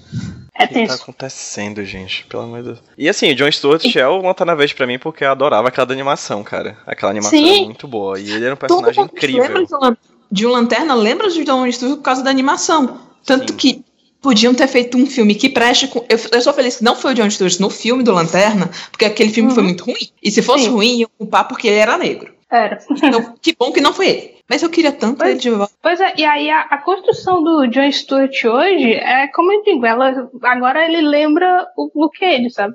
Ele tá lá porque, tipo assim, o Hal tem que ser o herói, né? o Guy tem que ser o cara errado, o, o Kyle tem que ser, digamos, o certinho, e o, o John tem que lá só, tipo assim, ah, eu sou, ele agora é o, ele é o líder da tropa, né? E aí ele só fica lá parado, tipo, ok, vocês vão para lá, eu vou ficar aqui observando. É só isso que ele faz, cara. Tipo, até hoje, bicho. Tem quase 40 anos de personagem e até hoje ele tá lá só pra. Ei, temos um lanterna negro. Beleza. Pra falar um pouquinho mais sobre a DC, a gente, do HQS Roteiro, trouxe um convidado muito bacana que é o Load. Ele vai participar por meio de áudios do WhatsApp. Eu vou conversar com ele rapidinho aqui só sobre algumas questões relacionadas à representatividade negra nos quadrinhos da DC Comics e daqui a pouco a gente volta. Pessoal que tá ouvindo o HQ Sem Roteiro, como eu falei na gravação, algumas pessoas vão participar do bate-papo de hoje a partir de áudios que eu vou inserir durante a edição. E o primeiro que vai participar com a gente aqui é o Load, o Gil Load Comics, mais conhecido como Load Comics, que vai discutir com a gente aqui algumas questões relacionadas à representatividade negra nos quadrinhos. Load, ah, o primeiro comentário, a primeira pergunta que eu queria fazer para ti é a seguinte: a gente falou aqui durante muito tempo no programa sobre os, os super-heróis negros da Marvel. E eu queria saber contigo como é que é a, essa questão dos super-heróis negros no lado da DC Comics. Quais são os primeiros super-heróis negros? É, qual a história deles? É, qual a importância deles? E em que momento eles nasceram nas páginas dos quadrinhos? Pedro, é uma satisfação muito grande estar participando do seu podcast novamente, né? Eu me sinto muito honrado sempre que você me chama, ainda mais para falar sobre quadrinhos, né? Que é uma parada que eu gosto pra caramba, que eu sou realmente apaixonado. Para você que não me conhece, eu sou o Load, né? Eu tenho um canal no YouTube, onde agora ele tá se chamando Black Pipe Entretenimento, né? Que eu me juntei com uma galera aí e o nosso canal ele é focado em falar da cultura hip hop, né? Da cultura geek, toda essa parada lá e ainda mais sobre a representatividade dos pretos aí, né, mano? Então a gente juntou e acabou formando aí a Black Pipe Entretenimento. Mas antes o meu canal ele se chamava Load Comics, mas agora ele tá sendo chamado aí de Black Pipe Entretenimento porque agora nós temos uma equipe responsa aí trabalhando todo mundo junto para trazer mais conteúdo pra galera. Bom, o primeiro herói negro que eu lembro que foi apresentado na DC foi o John Stewart, né? Como um dos Lanterna Verdes ali nos quadrinhos em 71, cara. Eu não tô falando da animação, né? Porque ele ficou bem mais conhecido aí depois que veio a animação da Liga da Justiça. O Raio Negro, no entanto, ele foi o primeiro herói afro-americano a ter ali um título solo na, na DC, saca? Ele foi o primeiro a ter realmente uma revista solo com um personagem. A primeira aparição do Raio Negro, né, foi lá em 77 e ele foi criado, né, pelo roteirista Tony Isabella e pelo desenhista Trevor Vaughn. E a essa altura aí, nos quadrinhos, vale lembrar que a Marvel ela já tinha ali o Pantera Negra, né, que é de 66, tinha o Falcão, que é de 69, e tinha também o Luke Cage, de 72. Todos esses personagens já do lado da Marvel. E a DC, pelo que eu me lembro, assim, pelo que eu li e já estudei, né, elas só tinham até então o John Stewart, né, representando ali a galera. Bom, e tem um fato bem curioso, que eu não sei se uma galera aí sabe, mas vale a pena lembrar aqui que antes do Raio Negro ser o dono desse título aí, né, de ser o primeiro personagem da DC a ter um título solo negro, eles iam dar o título para outro personagem, né, que se chama no caso aí o Black Bomber. Eu vou estar tá mandando umas imagens pro Pedro para ele poder colocar aí para vocês verem. O Black Bomber, ele seria um branco racista que se transformaria em um super-herói negro quando ele passava ali por alguns momentos de estresse. Sim, esse era o poder desse cara. Olha só que bizarro, né? É muito ofensivo isso daí. E lógico, né, o Tony Isabella, ele também pensou isso quando ele foi chamado para rebutar esse personagem na DC e ele acabou convencendo ali, né, o novo editor a jogar essa ideia fora, né, para não fazer isso e assim criar o Raio Negro no lugar, cara. Que lógico, né, foi uma ideia genial, porque pô, mano, você colocar um cara branco que se torna um negro por passar por alguns estresses, mano, é algo bem zoado, né? E cara, é foda, porque sempre que eu vejo esse tipo de coisa, eu me lembro das outras que já aconteceu, né? Na Marvel o Justiceiro já ficou negro, tá ligado? A gente teve a Lois Lane também, que ficou negra por um dia, para ver como que era. Eu vou mandar as, as imagens para você, Pedro, para você poder linkar tudo aí embaixo pra galera poder ver mesmo que tiveram essas histórias, tá ligado? E aí você fala, ah, mas isso foi antigamente. Vamos dar um pulo rapidinho mais para frente que eu vou falar dos Novos 52. Nos Novos 52 a gente teve um Wally West negro, né? E eu já fiquei muito de cara, já fiquei muito bravo porque eles estereotiparam o personagem de uma forma muito negativa. Colocaram ele já tendo problema com as polícias, ele tomando enquadro, ele tipo é um cara que é pichador, ele é um cara que faz racha, tá ligado? E isso é um uma forma que você estereotipa o personagem negro de uma forma muito negativa, sendo que o outro Wally West nunca teve problema com a polícia por causa disso. Agora que ele mudou de cor, né? Agora que ele é preto, agora sim a gente pode colocar um Wally West que de repente é mais rebelde, sabe? É um cara mais errado aqui. Então, isso são coisas que acabam negativando ali é um pouco da representatividade que o personagem já tem que ter, tá ligado? Já não tem muito personagem negro. E quando tem, eles ainda colocam alguns estereótipos que são muito ruins pro personagem, sabe? Pra construção do personagem ali pro moleque se identificar. Tá, isso eu já pulei muita coisa, né? Eu pulei pra 2012, né? A fase dos 952. Isso que eu falei que nem saiu aqui no Brasil Batwing, hein? Que é o filho do Lucius Fox, hein? Isso, eu nem falei disso ainda, mas vamos voltar lá para 1992, quando foi criada aí, né, a Marstones, né? A DC, ela nunca teve muitos personagens negros, né? Tanto é que é difícil a galera lembrar de bastante personagens negros. Normalmente fica no John Stewart, no Cyborg, na Vixen agora que tá aí, vamos dizer, em ascensão, né, já que tem a série aí, teve a série animada e tá tendo a série de televisão. Nós temos o Raio Negro, que estreou a série dele agora. A galera ainda fala o Super Choque, mas o Super Choque, ele era da Marstone, né, que foi uma indústria aí, né, uma editora de quadrinhos criada por dois pretos, tá ligado? O Dennis Coe e o Dwayne McDuff, né? Em 1992, porque não tinham personagens negros naquela época, não tinha personagens para representar eles. Então eles acabaram criando a própria editora e eles fizeram uma parceria ali com a DC, né? Que se a DC deixasse eles usarem as gráficas dele, eles davam parte dos lucros da distribuição e das vendas dos quadrinhos para a DC. Por isso que a DC depois comprou a Marstones, né? Eles tinham essa parceria aí desde o início. Então foi algo que acabou ajudando aí a editora também. Bom, e o primeiro quadrinho dessa editora Milestone que veio para reforçar aí a cultura negra, né, no universo dos quadrinhos de forma positiva, né, foi publicado em 93 e era do Hardware, né? Ele tinha os roteiros aí do Macduff, né, que infelizmente faleceu, e tinha a arte do Dennis Cohen, cara. E a história ela foi publicada aqui no Brasil também, na, numa revista chamada Black Force, da editora Magnum Force, em 97, se eu não estou enganado, foi 98. Quase uns 4, 5 anos aí depois da publicação original. Só que o que acontece? Essa história do hardware, ela não era a história mais legal assim da revista, ela não era a mais famosa, mas ela se tratava ali de um grande inventor, né, que ele descobre que as patentes ali das suas invenções, elas estão sendo vendidas pelo chefe dele na real, né? E para piorar, orar ele também descobre que o seu chefe é dono de uma organização criminosa, tá ligado? Por isso ele acaba combatendo ali o crime, se chamando de Hardware. Outro personagem bem bacana que a Marstone trouxe aí, né, foi o ícone, né? Lá fora ele é bem conhecido, assim, é um dos personagens bem relevantes aí da Marstone. Aqui no Brasil não ficou tanto assim, mas ele tem a origem basicamente parecida com a do Superman, só muda que ele caiu na Terra na época da escravidão, né? E ficou ali com uma família de negros e tal. E ele é super poderoso, tá ligado? Mas ele é bem conservador, ele é bem conservador e ele precisa ser convencido a usar os seus poderes, né, em prol do bem da humanidade. E ele é bem rigoroso assim, e quem faz ele enxergar esse lado aí, né, quem faz isso acontecer com ele é uma garota ali de 15 anos mais ou menos, que passa a se chamar Aldas, se eu não me engano. E ela acaba virando também sidekick dele com o decorrer da história, né? E tem uma parada bem interessante, é que lá pela quarta ou terceira edição, não tô muito bem lembrado agora, ela engravida, não do ícone, tá, galera? Ela não engravida do personagem, ela engravida na edição lá e tal. E os problemas ali da gravidez na adolescência passa a ser tema recorrente ali nas histórias, tá ligado? É algo bem interessante que o Dennis Cohen e o Macduff já trazia que eram temas bem sérios de bairros, do bairro ali da onde eles moravam, temas da realidade, sabe? Isso eu achava bem interessante na Marstone. Eles tratavam sobre drogas, sobre gravidez na juventude, né, na adolescência ali, entre outros temas. Era algo bem foda. Bom, outro personagem da Marstone que é bem famoso, né? Todo mundo conhece, precisa nem ficar falando muito sobre ele aqui aqui é o Super Choque, né, cara? Ele ficou bem conhecido aqui no Brasil por causa da sua animação, né? Que ele teve uma animação aí que estourou pra caramba, todo mundo assistia no SBT.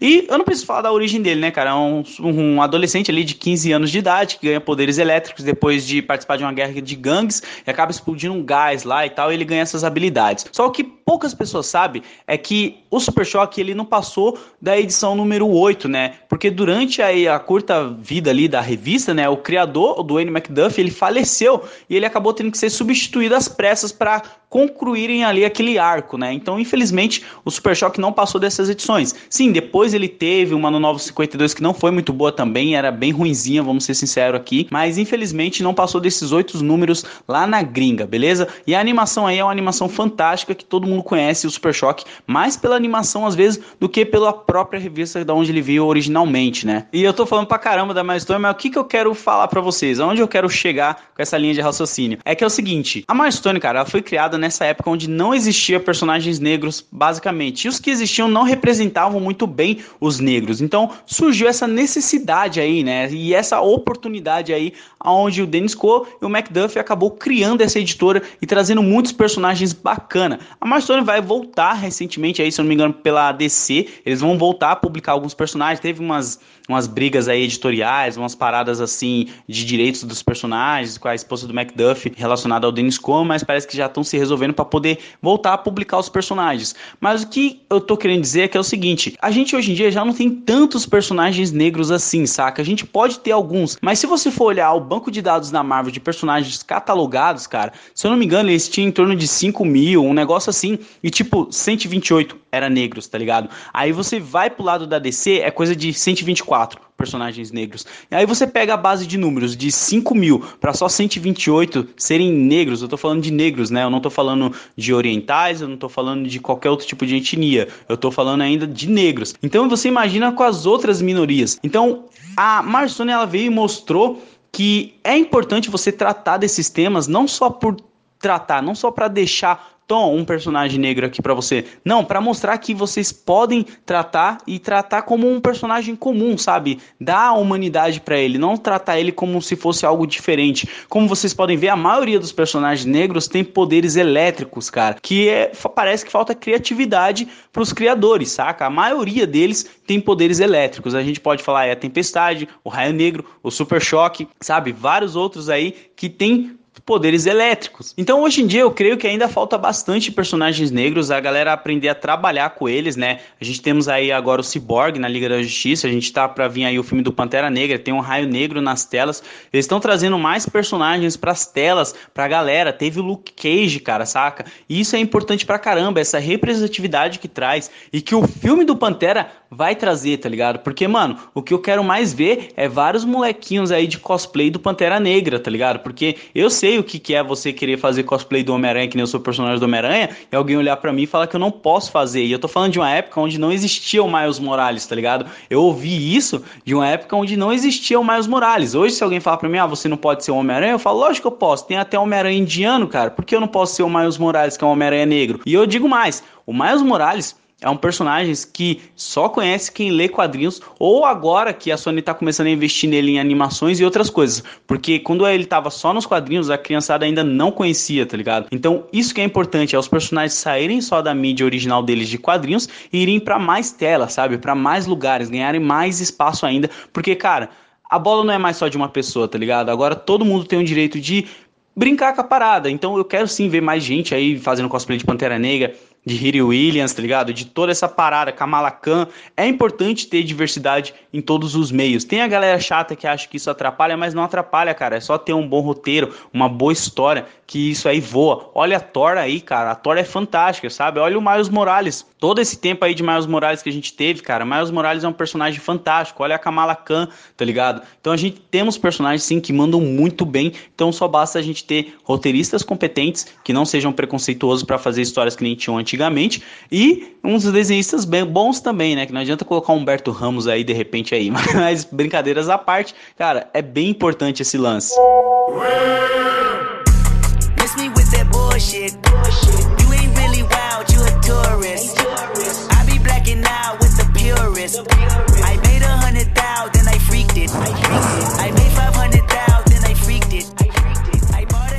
A gente falou um pouquinho com o Load agora sobre como é que é a questão negra na DC Comics, né, nos quadrinhos da DC Comics, e acho relevante a gente falar um pouquinho sobre a importância do filme do Pantera Negra da Marvel agora que tá chegando em breve, não só a importância pro dentro da narrativa do universo da Marvel, mas fora da narrativa para o nosso mundo que a gente vive hoje.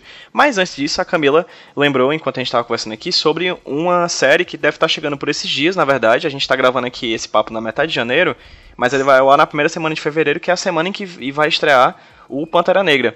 Mas, Camila, antes da gente falar sobre Pantera Negra, fala um pouquinho sobre a, a série do Raio Negro. Negro. Pois é, então, a CW, que tem o seu próprio universo da DC, que eu acho que é melhor do que o cinema, tá lançando agora seu primeir, sua primeira série com um protagonista negro solo, que é o Black Lightning, que no Brasil foi chamado de Raio Negro. E ele tem um diferencial muito legal porque é uma série com um foco em drama familiar, já que o Raio Negro é um dos poucos heróis que conseguiu constituir uma família, tem duas filhas e as duas filhas se tornaram super-heroínas. Confesso que eu não conheço muito da filha mais nova, mas a filha mais velha, ela assumiu o manto de Thunder, que no Brasil é chamado de Tormenta, e ela é uma super-heroína lésbica que faz parte do quadrinho dos Renegados, que é uma equipe é uma equipe tipo Young Avengers que é liderada pelo Arsenal. Nessa série você vai ter essa abordagem toda de questão familiar, dos relacionamentos entre eles. E os quadrinhos, quando surgiram, eles tinham uma pegada bem de Luke Cage por ter sido criado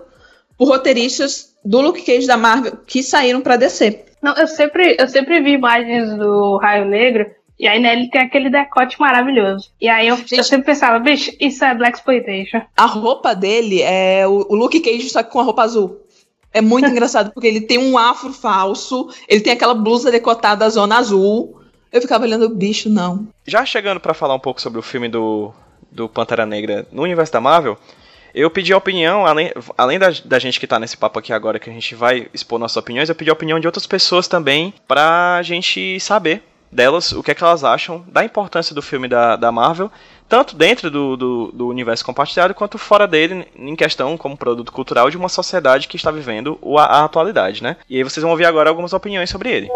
Pô, Pedro, o filme do Pantera Negra ele me deixa no hype para muitas coisas assim, né? Tanto na parte da trilha, que eu já sei que vai ter Kendrick Lamar, vai ter uma galera do rap que eu gosto pra caramba, Run the Jams. A Marvel sempre fechou muito com o hip hop, eu acho isso muito foda. Ela sempre foi bem acolhedora, assim, na questão da cultura, saca? E isso é muito importante, porque o filme do Pantera vai trazer isso. E, cara, eu mal posso esperar para ver as crianças vestidas aí de Pantera Negra, tá ligado? É algo que eu realmente acho surreal, assim. Eu nunca imaginei que um dia eu ia ver alguém vestido desse personagem, sabe? Porque o nome Pantera Negra já traz toda uma parada muito forte pro preto, tá ligado? Que teve toda aquela revolução, toda aquela coisa da briga dos Panteras. Então realmente é algo bem importante. O Stanley foi ligeiro de ter criado, usado o nome na mesma época ali, foi, mas é algo importante pra caramba hoje em dia, sabe? Eu vou levar assim o meu filho no cinema para ver esse filme. Eu quero ver mais filmes de super-heróis negros, cara, porque é importante, sabe? A gente sair dessa caixinha de ver só os super-heróis padrõezinhos na tela, tá ligado?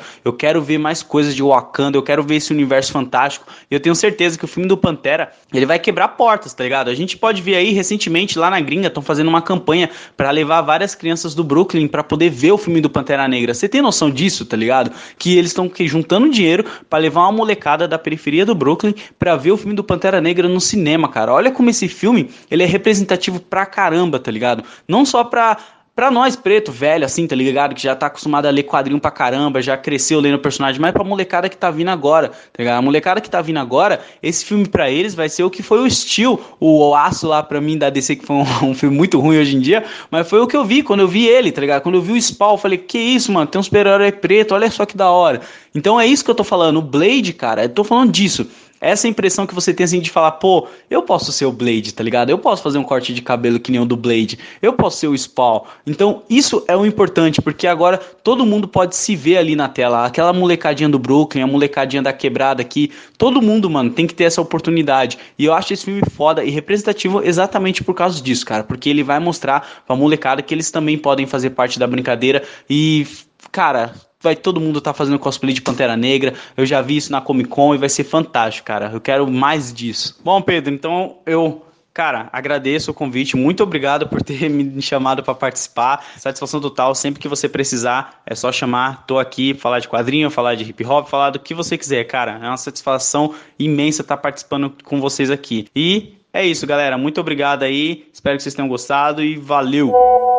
PH, é um prazer ter você por aqui no HQ Roteiro. Muito obrigado por você ter topado participar aqui rapidamente com a sua opinião sobre o filme Novo Pantera Negra. Primeiramente, para quem tá ouvindo a gente, fala aí quem é você, quais os seus trabalhos, quais os seus projetos. E no segundo momento, fala aí o que, que você acha do filme do Pantera Negra, a importância dele tanto para narrativamente para o universo cinematográfico da Marvel, desse universo construído há 10 anos, né? Quanto para ele com a importância social dele, ele como produto cultural do momento em que a gente vive em 2018. Fala PJ, é, aqui é o PH Santos do canal do PH. Para quem não conhece, é só acessar canaldoph.com.br e lá do Cinema com Rapadura também, lá do Cinema com Rapadura. Afinal, nos dois canais eu falo sobre majoritariamente cinema séries e tudo mais. Coisa que pouco acontece na internet, né? Tem pouca, tem pouca gente falando disso. Pantera Negra, primeiro eu, eu li o Pantera pouco, não por não gostar de ler ou não por querer ler, mas porque realmente ele sempre foi pouco divulgado. Então, de heróis negros, pode-se dizer heróis assim,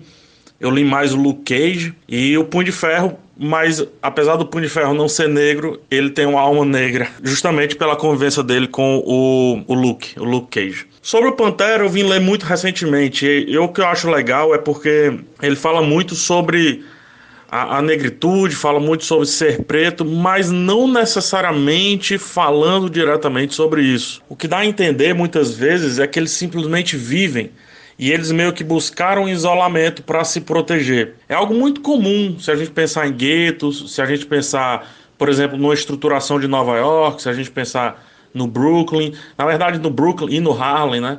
né? Um pouquinho no Queens, mas o Queens também muito muito latino no caso. Mas se você pensar e expandir isso para tudo, seja os latinos, os negros e tal, dentro das grandes cidades, eles acabam se isolando e buscando ali um conforto entre eles. O que se vê dentro desses guetos, digamos assim, é, acaba sendo uma evolução muito grande de cultura, uma cultura muito própria, é fato acaba sendo uma evolução muito grande daquilo que se tem como raiz. Coisa que, obviamente, quando se mistura, perde um pouco, o que não é ruim. Então, muitas vezes, as histórias do Pantera Negra parte da premissa de ou alguém entrando em Wakanda ou, ou alguém saindo de Wakanda. E isso é muito bom, porque é praticamente o que eu acho que a gente precisa. Pantera Negra e Wakanda, para mim, partem de uma premissa errada. Aqui os negros devem ser isolados. E daí ele sempre busca a premissa certa, que é que os negros devem se misturar e que quem não estava se misturando deve aceitar essa mistura. Então o, o Pantera Negra tem essa função social de refletir um pouco sobre o que acontece aqui na nossa vida. Obviamente que muito do que acontece é é por proteção e é para simplesmente buscar aceitação de nicho e etc. Mas a pergunta que o Wakanda, não só necessariamente Pantera Negra sempre faz, a pergunta é: precisamos nos isolar? Por mais que sejamos autossuficientes, por mais que sejamos evoluídos tecnologicamente, no caso de Wakanda, por mais que tenhamos nossas regras, nossas leis, etc., precisamos continuar isolados? Eu acho muito. É, representativo é uma palavra que está um pouco batida, mas acaba sendo bem utilizada aqui. Acho muito representativo e poderoso. Você vê o trailer, por exemplo, de Vingadores e vê um Capitão América, um Pantera Negra correndo lado a lado, assim, sabe? Eu acho que isso tem uma representação que a própria bandeira dos Estados Unidos, a própria bandeira do Brasil e poucas bandeiras no mundo conseguem representar. É, eu acho que a função do, do, Pantera Negra agora, falando como filme, é trazer a cultura negra, trazer o hip hop. Não estou falando do rap, estou falando do hip hop, a dança, o grafite, a música, né, o MC, o, o próprio rap, por aí vai. Então é trazer tudo isso para frente, dentro de uma história, mas na frente da história. Então quando se vê um Pantera Negra com a trilha poderosíssima daquela, uma trilha hoje que o mundo inteiro aceita, porque felizmente está na moda, felizmente saiu do underground. Você vê isso na telona e tudo, muito bem representado, eu acho, acho brilhante, acho corajoso, ah, corajoso. É lógico que é corajoso, cara. Olha a sociedade que a gente tá. É muito corajoso dar cabo a esse filme. É muito corajoso colocar um real nesse filme. Isso eu tô falando das grandes empresas, não da gente, obviamente. Então, sim, é nessa coragem, é nessa vontade de fazer algo talvez igual, porque ainda assim continua sendo um filme de herói. Para mim, muitos deles são iguais, mas diferente. Diferente porque a mensagem é essa, cara. Negão, branco, seja como for, somos todos iguais. Então, se formos heróis ou vilões, somos iguais, mas temos as nossas diferenças e se misturadas, as nossas diferenças tornarão algo muito, muito divertido de assistir, de ler e de acompanhar. E aí eu volto pro Luke Cage e volto pro Punho de Ferro. O Punho de Ferro é um personagem muito legal, mas quando ele pega a essência do Luke Cage, ele se torna mais legal ainda. O Luke Cage é um personagem muito bacana, mas quando ele pega as referências do Punho de Ferro, ele se torna melhor ainda.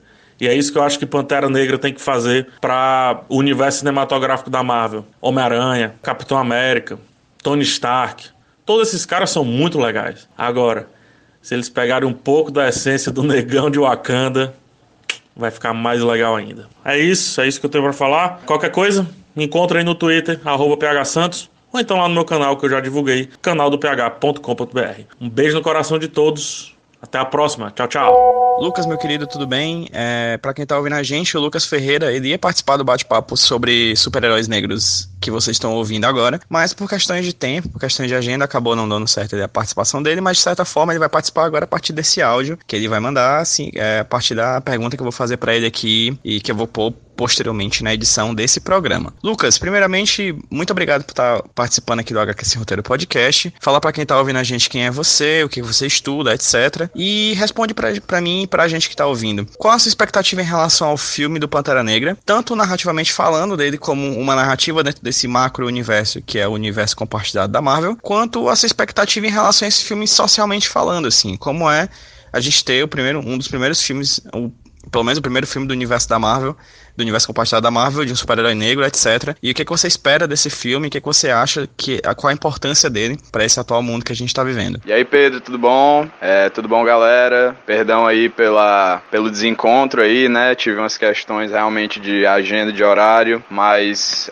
queria muito participar aqui e irei participar, né? Fico muito feliz de ter essa oportunidade ainda de falar um pouco, né, sobre o que eu, sobre o que eu acredito que serão, né, algumas das não consequências, né, mas alguns dos desdobramentos, né, fruto dessa dessa empreitada cinematográfica aí da Marvel, né, de realmente dar uma grande visibilidade, né, a um super-herói historicamente, né, na verdade o primeiro por muitos considerado, né, o primeiro é, super-herói, né, mainstream, né, negro da história dos quadrinhos. Me chamo Lucas Ferreira, né? E eu sou estudante de psicologia, né? Quase formado. E eu também sou um ávido pesquisador, né? Da história do hip hop, né? Seja o hip hop brasileiro ou nos, nos primórdios mesmo da história americana, né? Onde o hip hop começou no, no no Bronx, em Nova York, né? Nova York, né? Cidade também do, do cidade dos super-heróis, né? Da Marvel principalmente. Existem muitos paralelos, né? Entre o hip hop e histórias de super-heróis principalmente, né? Mas de quadrinhos em geral. Mas eu acredito que talvez o maior desses paralelos seja lidar com essa criação de personagens, né, de personas que são é, uma expressão em inglês larger than life, né, que são maiores do que a vida, né, maiores do que o mundano, maiores do que o comum, que é, o, é, é uma parte fundamental, né, do escapismo né? Mas às vezes muito mais que isso, né? Não apenas escapismo, né? Mas também do desse sentimento edificante, né? Que a gente sente ao ler grandes histórias em quadrinhos de super-heróis, né? Eu acredito que o Pantera Negra, né? Enquanto conceito, eu não sei se eu acredito na coincidência, né? De que o Pantera Negra na verdade não tinha muito a ver com o movimento dos Panteras Negras na época. Na verdade ele foi criado muito, muito, muito na, na, na peinha ali, né? Foi muito em cima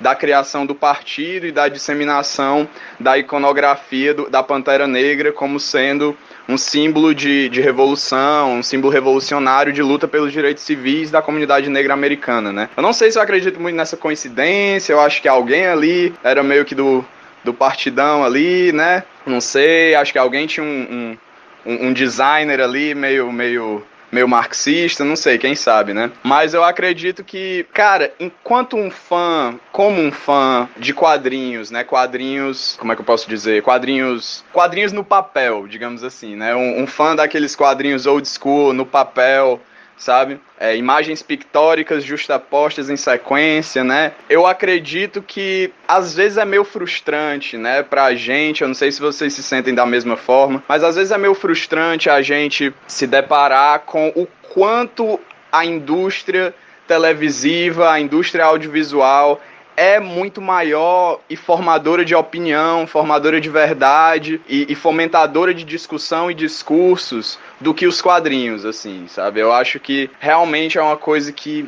é muito complicado de se equiparar, porque por mais que a indústria da, da imagem, né, seja da fotografia com Instagram, Facebook, essas coisas, esteja também tirando um pouco do espaço da literatura nos, nos, nossos dias, né? Um pouco ou talvez muito, né? Dependendo, né?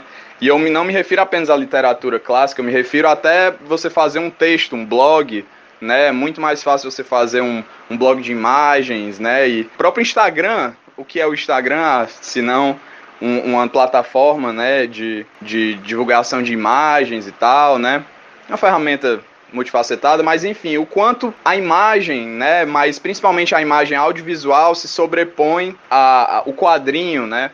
Porque apesar do quadrinho também ser imagem, ele nunca teve, né, esse é, é, esse respaldo, né, essa, esse cacife da literatura, da poesia e de outras formas de arte, né? Ele sempre teve ali é, pelo menos na opinião pública, né, essa, esse grande asterisco aí, ah, mas é quadrinhos. E quadrinhos, como a gente sabe, são uma, uma arte menor, né, entre aspas, né? Apesar da gente aqui ter consciência, né, se nós somos grandes fãs de quadrinhos, nós temos a consciência de que eles são uma, um meio, um veículo, né, de, de um veículo artístico perfeitamente perfeitamente potente, que pode trazer mensagens tão complexas, né, e, e, e, substanciais quanto qualquer outro, né? Às vezes até mais na, da sua própria forma, né? E então eu acredito que é muito é, é, é muito grande ainda. Não sei se se algum dia vá ocorrer de que o, o quadrinho consiga realmente chegar perto, assim, tipo, a gente possa dizer, nossa, o quadrinho é quase uma série. O quadrinho é quase um filme em questão de potência de, de gerar esses discursos, de gerar essas. de fazer as pessoas falarem, né? De, aliás, de chegar até as pessoas, talvez. Acho que essa é a grande questão. E eu acho que o filme do Pantera Negra, da Marvel, eu, sinceramente, tenho que ser honesto dizendo que eu não espero que vá ser uma grande né, um grande tour de force político, né, uma grande, um grande tapa na cara da sociedade racista ou nada do gênero assim. Eu, assim, eu acredito que por si só o filme ele é político, né? Não é necessário que existam várias referências, né, a, a movimentos, né, não ficcionais, né? Assim, eu acho que vão existir é, referências, é, é, como é que eu posso dizer, associações possíveis, com certeza, diálogos, e é bom que tenha, para que o filme seja rico, né? Eu acho que eu tenho muito essa expectativa de que os diálogos possíveis, né, do que o filme desperta, sem necessariamente se tornar panfletário, né, se tornar agente, se tornar vassalo, né, se tornar assujeitado a uma determinada cartilha política, pode muito bem ser a minha, talvez, né? Mas eu acho que isso empobrece o potencial do filme de despertar no máximo de pessoas possíveis alguma coisa, né? Algum afeto, né? E eu acho que esse é o grande, o grande negócio da arte, né? Seja, seja ela qual for, seja, seja a mídia qual for, né? Porque para que a gente consiga reificar uma obra artística, a gente precisa de pensamento e de prática. Mas para que ela se torne uma obra artística potente, a gente precisa saber como tocar as pessoas, né? Como fazer ela despertar. Se a gente se atrever a, a realmente propor um, um crivo, né? Um, um medidor, por mais rudimentar que seja, por mais simples que seja, de qual arte é mais interessante que a outra, eu acho que para mim, pessoalmente, o que mais se aproxima seria de qual é, peça artística tem mais potencial de despertar o afeto, a percepção, o diálogo. E aí eu acredito que esse filme do Pantera Negra, eu tenho uma esperança de que ele, no âmbito da cultura pop, trave uma batalha em que nós temos assim, poucos, poucos guerreiros, né? Talvez eu possa dizer assim, né? Nós temos poucas referências, assim, né? De, de grandes heróis de ação negros que ficam realmente na cultura e que se tornam referências para juventudes, para as crianças, para adultos também, assim, né? Eu, eu sou muito fã do Super Choque, o Super Choque talvez seja um herói que me desperta mais, como é que eu posso dizer, mais identificação do que o Pantera Negra.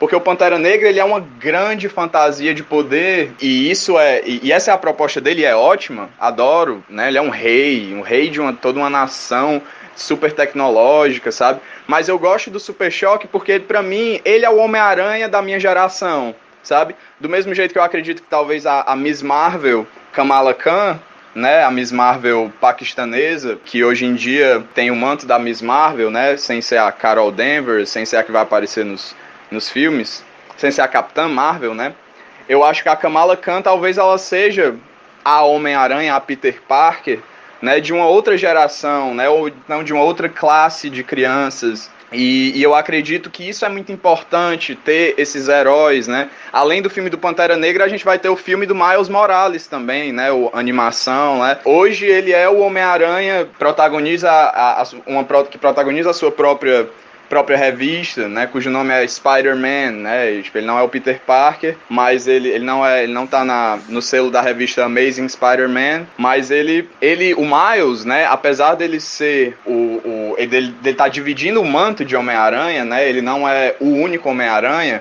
e eu acho que, que existe esse espaço possível, né, eu já acho que se existisse uma Miss Marvel Carol Danvers, a gente estaria perdendo várias histórias e vários significados e vários debates interessantes, né? Mas eu acho que o Miles ele cumpre um papel muito importante, né, de trazer debates que só o personagem do Miles, por quem ele é, pelo que ele viveu, pode trazer que o Peter Parker não poderia sozinho, assim, sabe? Nesse sentido, esse filme do Pantera Negra, eu, eu, acho que viralizou recentemente um vídeo no Facebook também. Eu vi algumas pessoas vendo, assim, apenas contemplando um dos cartazes do filme, em que a maioria esmagadora, né, acho que talvez salvo uma pessoa no cartaz, era branca. E todas as outras pessoas, os heróis, os vilões, todas as pessoas em posições de protagonismo e de poder eram negras e eram identificáveis para as pessoas que estavam contemplando o cartaz, eram pessoas negras. E, as, e, uma e uma das pessoas disse assim: então é assim que vocês se sentiram todo esse tempo. Eu achei muito bom isso, eu achei muito, muito forte, né? Então é assim que pessoas brancas se sentem todo o tempo olhando para esses filmes e pensando, nossa, esse filme deve ser muito massa. Nunca realmente raciocinando assim diretamente que, porra, eu me vejo nessas pessoas, portanto, né? Esse filme deve ser muito massa. Mas quando você é difícil pensar nisso, né? De que você olha para uma uma determinada obra e você não se enxerga lá e por isso aquela obra te desperta menos, bem menos. O que eu não acho que o Pantera Negra deva ser, né, ou que qualquer tipo de obra artística, como eu falei antes, né? A boa obra artística talvez seja aquela que atinge todos, né? Eu não acho que o Pantera Negra deve ser de negros para negros, né? Eu não acho que vai vai nesse sentido, né? Vai nesse viés. Eu acho que o Pantera Negra ele cumpre um papel para a comunidade negra, para as pessoas que sentem essa também essa necessidade que todos nós sentimos de nos vermos identificados nesses personagens, cumpre esse papel que um super-herói branco não poderia cumprir, não teria como cumprir. E tudo bem, é interessante justamente que nós tenhamos vários heróis que, que tenham que representem a diferença que é a raça humana, né? E que uma das nossas grandes questões de é, é, questões identitárias e de identifica de diferenciação seja a nossa condição racial, né? Condição racial, condição financeira, condição de classe, condição pátria também, né? Um super-herói africano é importante também. Eu espero que o filme ele cumpra um papel de gerar debates, identificações, gerar é, diferenciações, desconfortos também, se eles forem ousados, né? Eu não espero muito isso, porque ele também é um produto da indústria cultural, então a gente tem que entender que tá ali para fazer as pessoas curtirem, né? E eu espero que ele seja muito divertido também. Eu não quero que seja aquela coisa ah, super sabe? Entrevada, né? Uma coisa super meio agressiva e tal. Eu acho que ele deve ser também é, é, leve, né, para as pessoas poderem se sentir bem, né? Tanto, sei lá, branco, negro, qualquer pessoa, você vai assistir um filme de super-herói da Marvel para achar irado. E que talvez, se pá, existam identificações de pessoas brancas com Pantera Negra que a gente nem compreende, assim, mas que possam gerar debates, possam gerar afetos e possam gerar curtição, sabe? No fim das contas, a gente tá aqui para se divertir, a gente curte quadrinhos porque a gente acha massa e acha divertido, a gente dedica o nosso tempo para esse meio e eu acho que no fim das contas é, é, eu espero isso, né? Eu acho que ele talvez venha trazer debates, né? Eu não acho que ele vá ser um grande, ultra, mega. Eu não espero, talvez seja, né? Seria doido se fosse, mas eu não acho que ele vai ser um super, mega, hiper marco na história da representatividade negra e tal. Mas eu acho que é um grande marco sim, da, na representatividade negra na indústria cultural, né? Porque os filmes blockbuster, olha o alcance que essa parada tem, sabe? Vai bem por aí, né? Eu espero que seja um bom filme. Acho que antes de mais nada, se eu posso pedir uma coisa, né? Se eu gostaria é, mais do que qualquer outra coisa, seria que fosse um bom filme. Porque eu quero ir para o cinema para me divertir, achar irado, né? E também poder pensar que existe um filme protagonizado, né, por um herói negro, né, e todas essas questões, e que esse possa ser o primeiro de muitos, né? Vai vir aí o filme do Miles também, tô realmente querendo ver, e eu acho que vai bem por aí.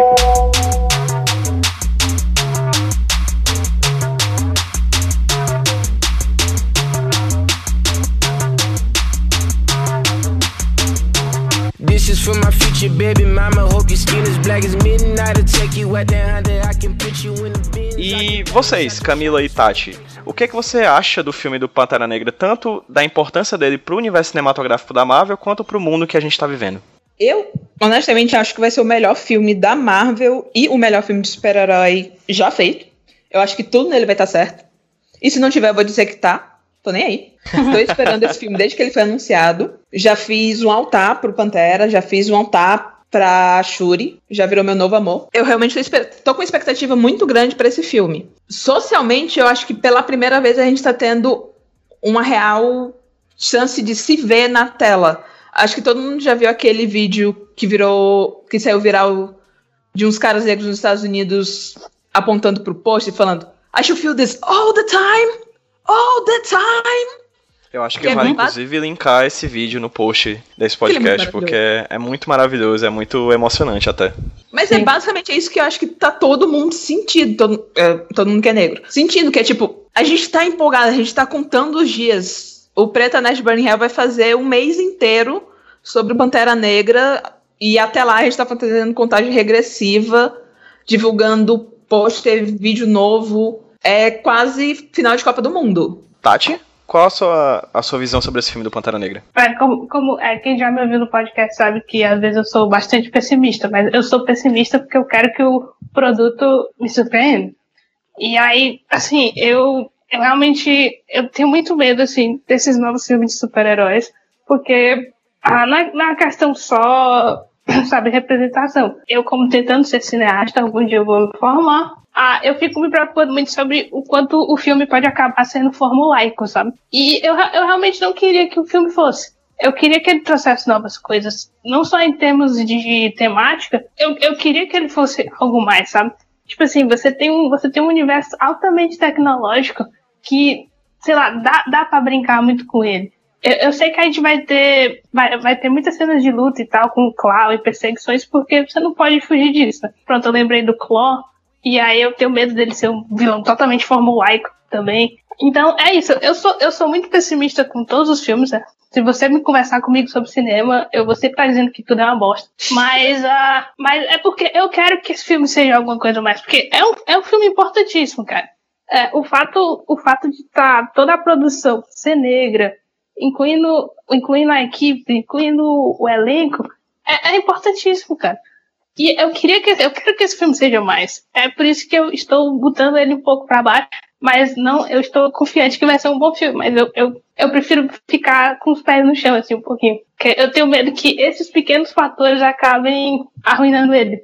Para mim, pelo menos. É tipo o esquema que aconteceu com Mulher Maravilha. Se tiver o menor defeito, O pessoal vai pegar isso É. pra dizer, ó, tá vendo? Não pode ter um filme com protagonista mulher, ou com diretora mulher, ou feito por negros, pra falar mal e atacar. Exatamente. Infelizmente, essa é a realidade. Como se filme bosta de personagem branco hétero nunca tivesse existido, né? É, exato. Tati, Camila, eu não tenho nem como agradecer o papo de hoje, assim, esse papo maravilhoso, gigantesco, essa conversa maravilhosa que a gente teve agora sobre os super-heróis negros da Marvel e também sobre os da DC, né? Queria agradecer bastante aos convidados que participaram aqui do podcast a partir de áudios do WhatsApp. Enfim, foi, acredito que no final, no frigir dos ovos, no final das contas, todo esse conteúdo misturado, editado, posto para vocês que ouviram a gente, foi um conteúdo bastante informativo e interessante. Espero que vocês tenham gostado de ouvir a gente. E fica aqui o agradecimento à Tati e à Camila e pedir para que Tati, por favor, faz aí para quem tá ouvindo a gente um jabá de onde a gente consegue conhecer mais sobre o teu trabalho lá no Tapioca Mecânica, por exemplo. Ah, pois é, como já lembraram, sou lá do Tapioca Mecânica. Você pode acessar o site www.tapiocamecânica.com.br. A gente passou um pouquinho por uma reformulação, mas a gente está vindo aí com conteúdo novo, a gente está se preparando tudo. Uma equipe nova também. E aí a gente vai ter até umas surpresinhas aí de áudio que podem aparecer. Opa! Pra quem tá ouvindo a gente, esses links que a Tati falou agora, vai ter os links das redes sociais também do Tapioca Mecânico, Instagram, Facebook, vai estar tá tudo linkado aqui no post do, do podcast, como de costume. E Camila, fala aí, faz aí o teu jabá, muito obrigado por ter participado aqui do papo e fala aí pra quem tá ouvindo a gente como é que a gente consegue ver as coisas que você escreve aí no meio do mundo. Então, para acompanhar o Preta Nerd Burning Hell, você tem um site que é o pretanerd.com.br. Nós temos as redes sociais no Facebook Preta Nerd e Burning Hell. No Instagram, Preta Nerd Burning, e no Twitter, que é arroba Preta Nerd. A gente tá também com a reformulação para 2018, então a gente tá cheio de conteúdo novo, com a- um, novo, um novo cronograma de postagem, bem maior do que dos anos anteriores, então tem muita novidade chegando. E a Camila vai voltar na semana que vem, né, Camila? Assim, eu fui pro futuro e já vi que você vai estar lá. A gente vai falar um pouquinho na semana que vem sobre as. especificamente sobre as super-heroínas negras nos quadrinhos, né? Mais focado nas questões de raça e de gênero. Nos quadrinhos, a gente vai falar, a Camila vai ser nossa convidada aqui do podcast, e já vou dar um spoiler pra quem tá ouvindo a gente, já tá aí, quem conseguir aguentar a gente falando durante essas outras três horas aí. É, a Anne Caroline Kangalo também, do Preta Nerd Bunny Hell, vai estar com a gente conversando sobre as super-heroínas negras dos quadrinhos. Camila, já agradeço agora o papo de hoje, agradeço o papo da semana que vem, olha só.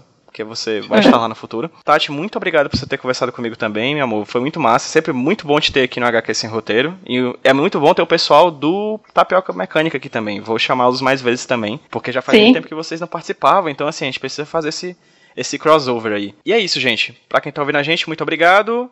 facebook.com.br Roteiro, twitter.com.br Roteiro, instagram.com.br Roteiro e padrim.com.br Roteiro, quem quiser apoiar e conhecer mais o trabalho e ficar sabendo em primeira mão sobre os podcasts que a gente lança aqui no HQ Sem Roteiro. Camila, muito obrado. Tati, muito obrigado. E vamos dar um tchauzinho pra quem tá ouvindo a gente no 3, 2, 1. Tchau, pessoal. Até a próxima. Tchau, tchau. Sweet Christmas!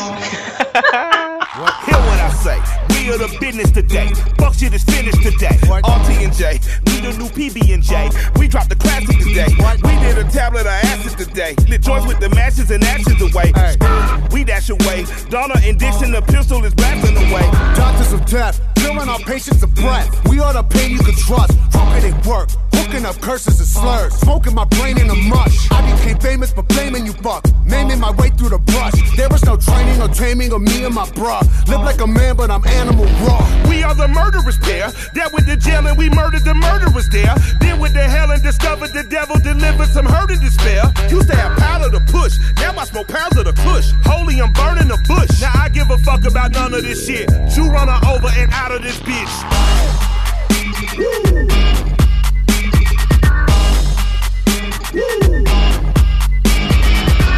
Step into the spotlight.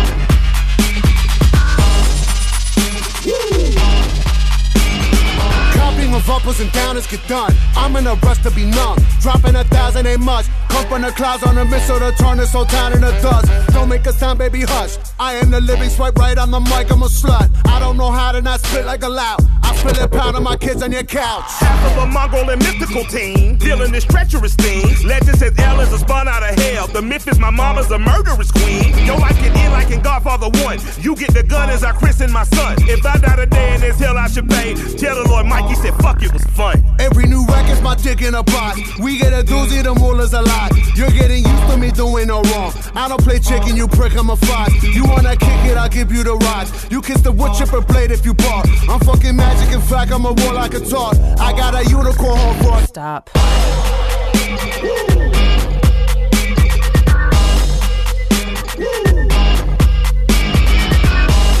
Into the spotlight. And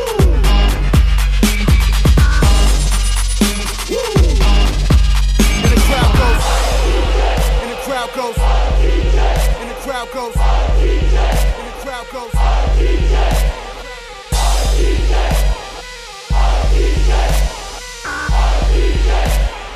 Mike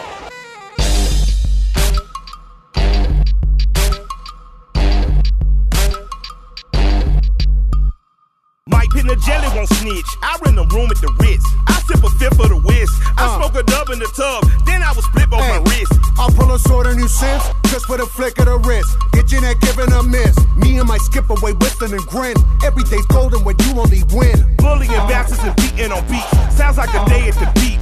Preach. I keep it middle school step on your feet. Before you can speak, blow to the feet. We move them on the ones you think of me. You think I'm lying, you right, see my teeth. Don't be a bore when I'm raw if I move. Hunting's no fun when your prey doesn't move. I put a gun to a bunny like truth. Say something funny, your bunny go boom. You got a bevy of shit you could groove. We like to thank you for choosing our crew. And that's from the crew you can trust. Warranty plus for fucking shit up. We are the no-gooders, do-gooders, known to the dancers and dealers and doers of dust. Como se filme bosta de personagem branco hétero nunca tivesse existido, né? É, exato. Ou Superman Enfim. tivesse feito três- três filmes ruins assim. É, claro. O supra-sumo do super-heroísmo branco, né? Uhum. O pior, eu gosto do Super, cara. Eu realmente gosto. Mas no cinema? Não. Ah, tá. É por isso que eu não gosto do cinema. Por gostar tanto dele no quadrinho, né? Ah, mas, mas eu, eu gosto do super do, do cinema, bicho. Eu, eu, eu tive. Eu fui ver lá quando o São Luís estava passando o Superman do Richard Donner. E, tipo assim, foi, foi mágico, mas. Também porque eu tava lá no esse é São Luís. muito maneiro. Esse até Então, hoje eu tá não- falando do- dos mais novos. Ah, Agora, entendi. Ah, é porque eu escuto mais Os novos antigos aí. são incríveis. É, é porque, tipo assim, quando. É, é- é porque assim, quando falam no universo da DC, eu meio que. É, pra mim, Man of Steel não, não aconteceu, sabe? Aí eu fico, Ah, ok, vocês estão falando. Vocês estão falando É a tipo parte, trauma, sei né? lá. Pois É, é. o pior é que a, a DC acha que Man of Steel não existiu. Eu cheguei a essa conclusão. Ah, certeza. Eles não consideram nada do que aconteceu ali nos outros filmes.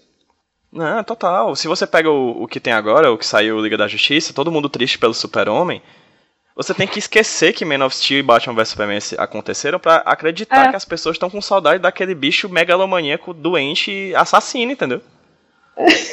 Tem que esquecer que aqueles filmes aconteceram. Tipo, é como se o finge- universo, da, o universo da DC tivesse começado da Mulher Maravilha, Basicamente. rebutaram ali.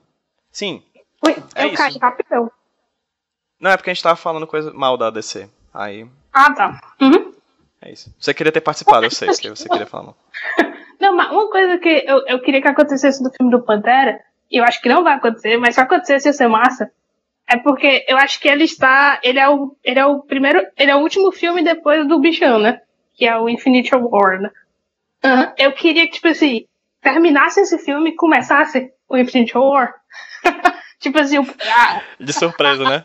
Mas É, começasse tipo como, tipo, caísse um negócio, tipo, um espaçonave do Thanos. o, o, o começo, o começo do. Sei lá, o começo do Infinity War ser o final do Pantera. Ou Mas então. eu acho que eles vão fazer isso, porque tá todo mundo em Wakanda. Tipo, você tem um núcleo inteiro em Wakanda. Mas, é- mas, mas, mas, mas, tipo assim, aí eu não sei se é- vai ser uma batalha Wakanda do filme do Pantera e depois uma, uma batalha lá do, do Infinity War. Mas eu queria que acontecesse, se fosse no mesmo minuto, sabe? Tipo assim, eles terminam a briga lá. Eu não sei, não sei qual vai ser. Vai ser o Killmonger, né? Com certeza aquela, aquela briga lá.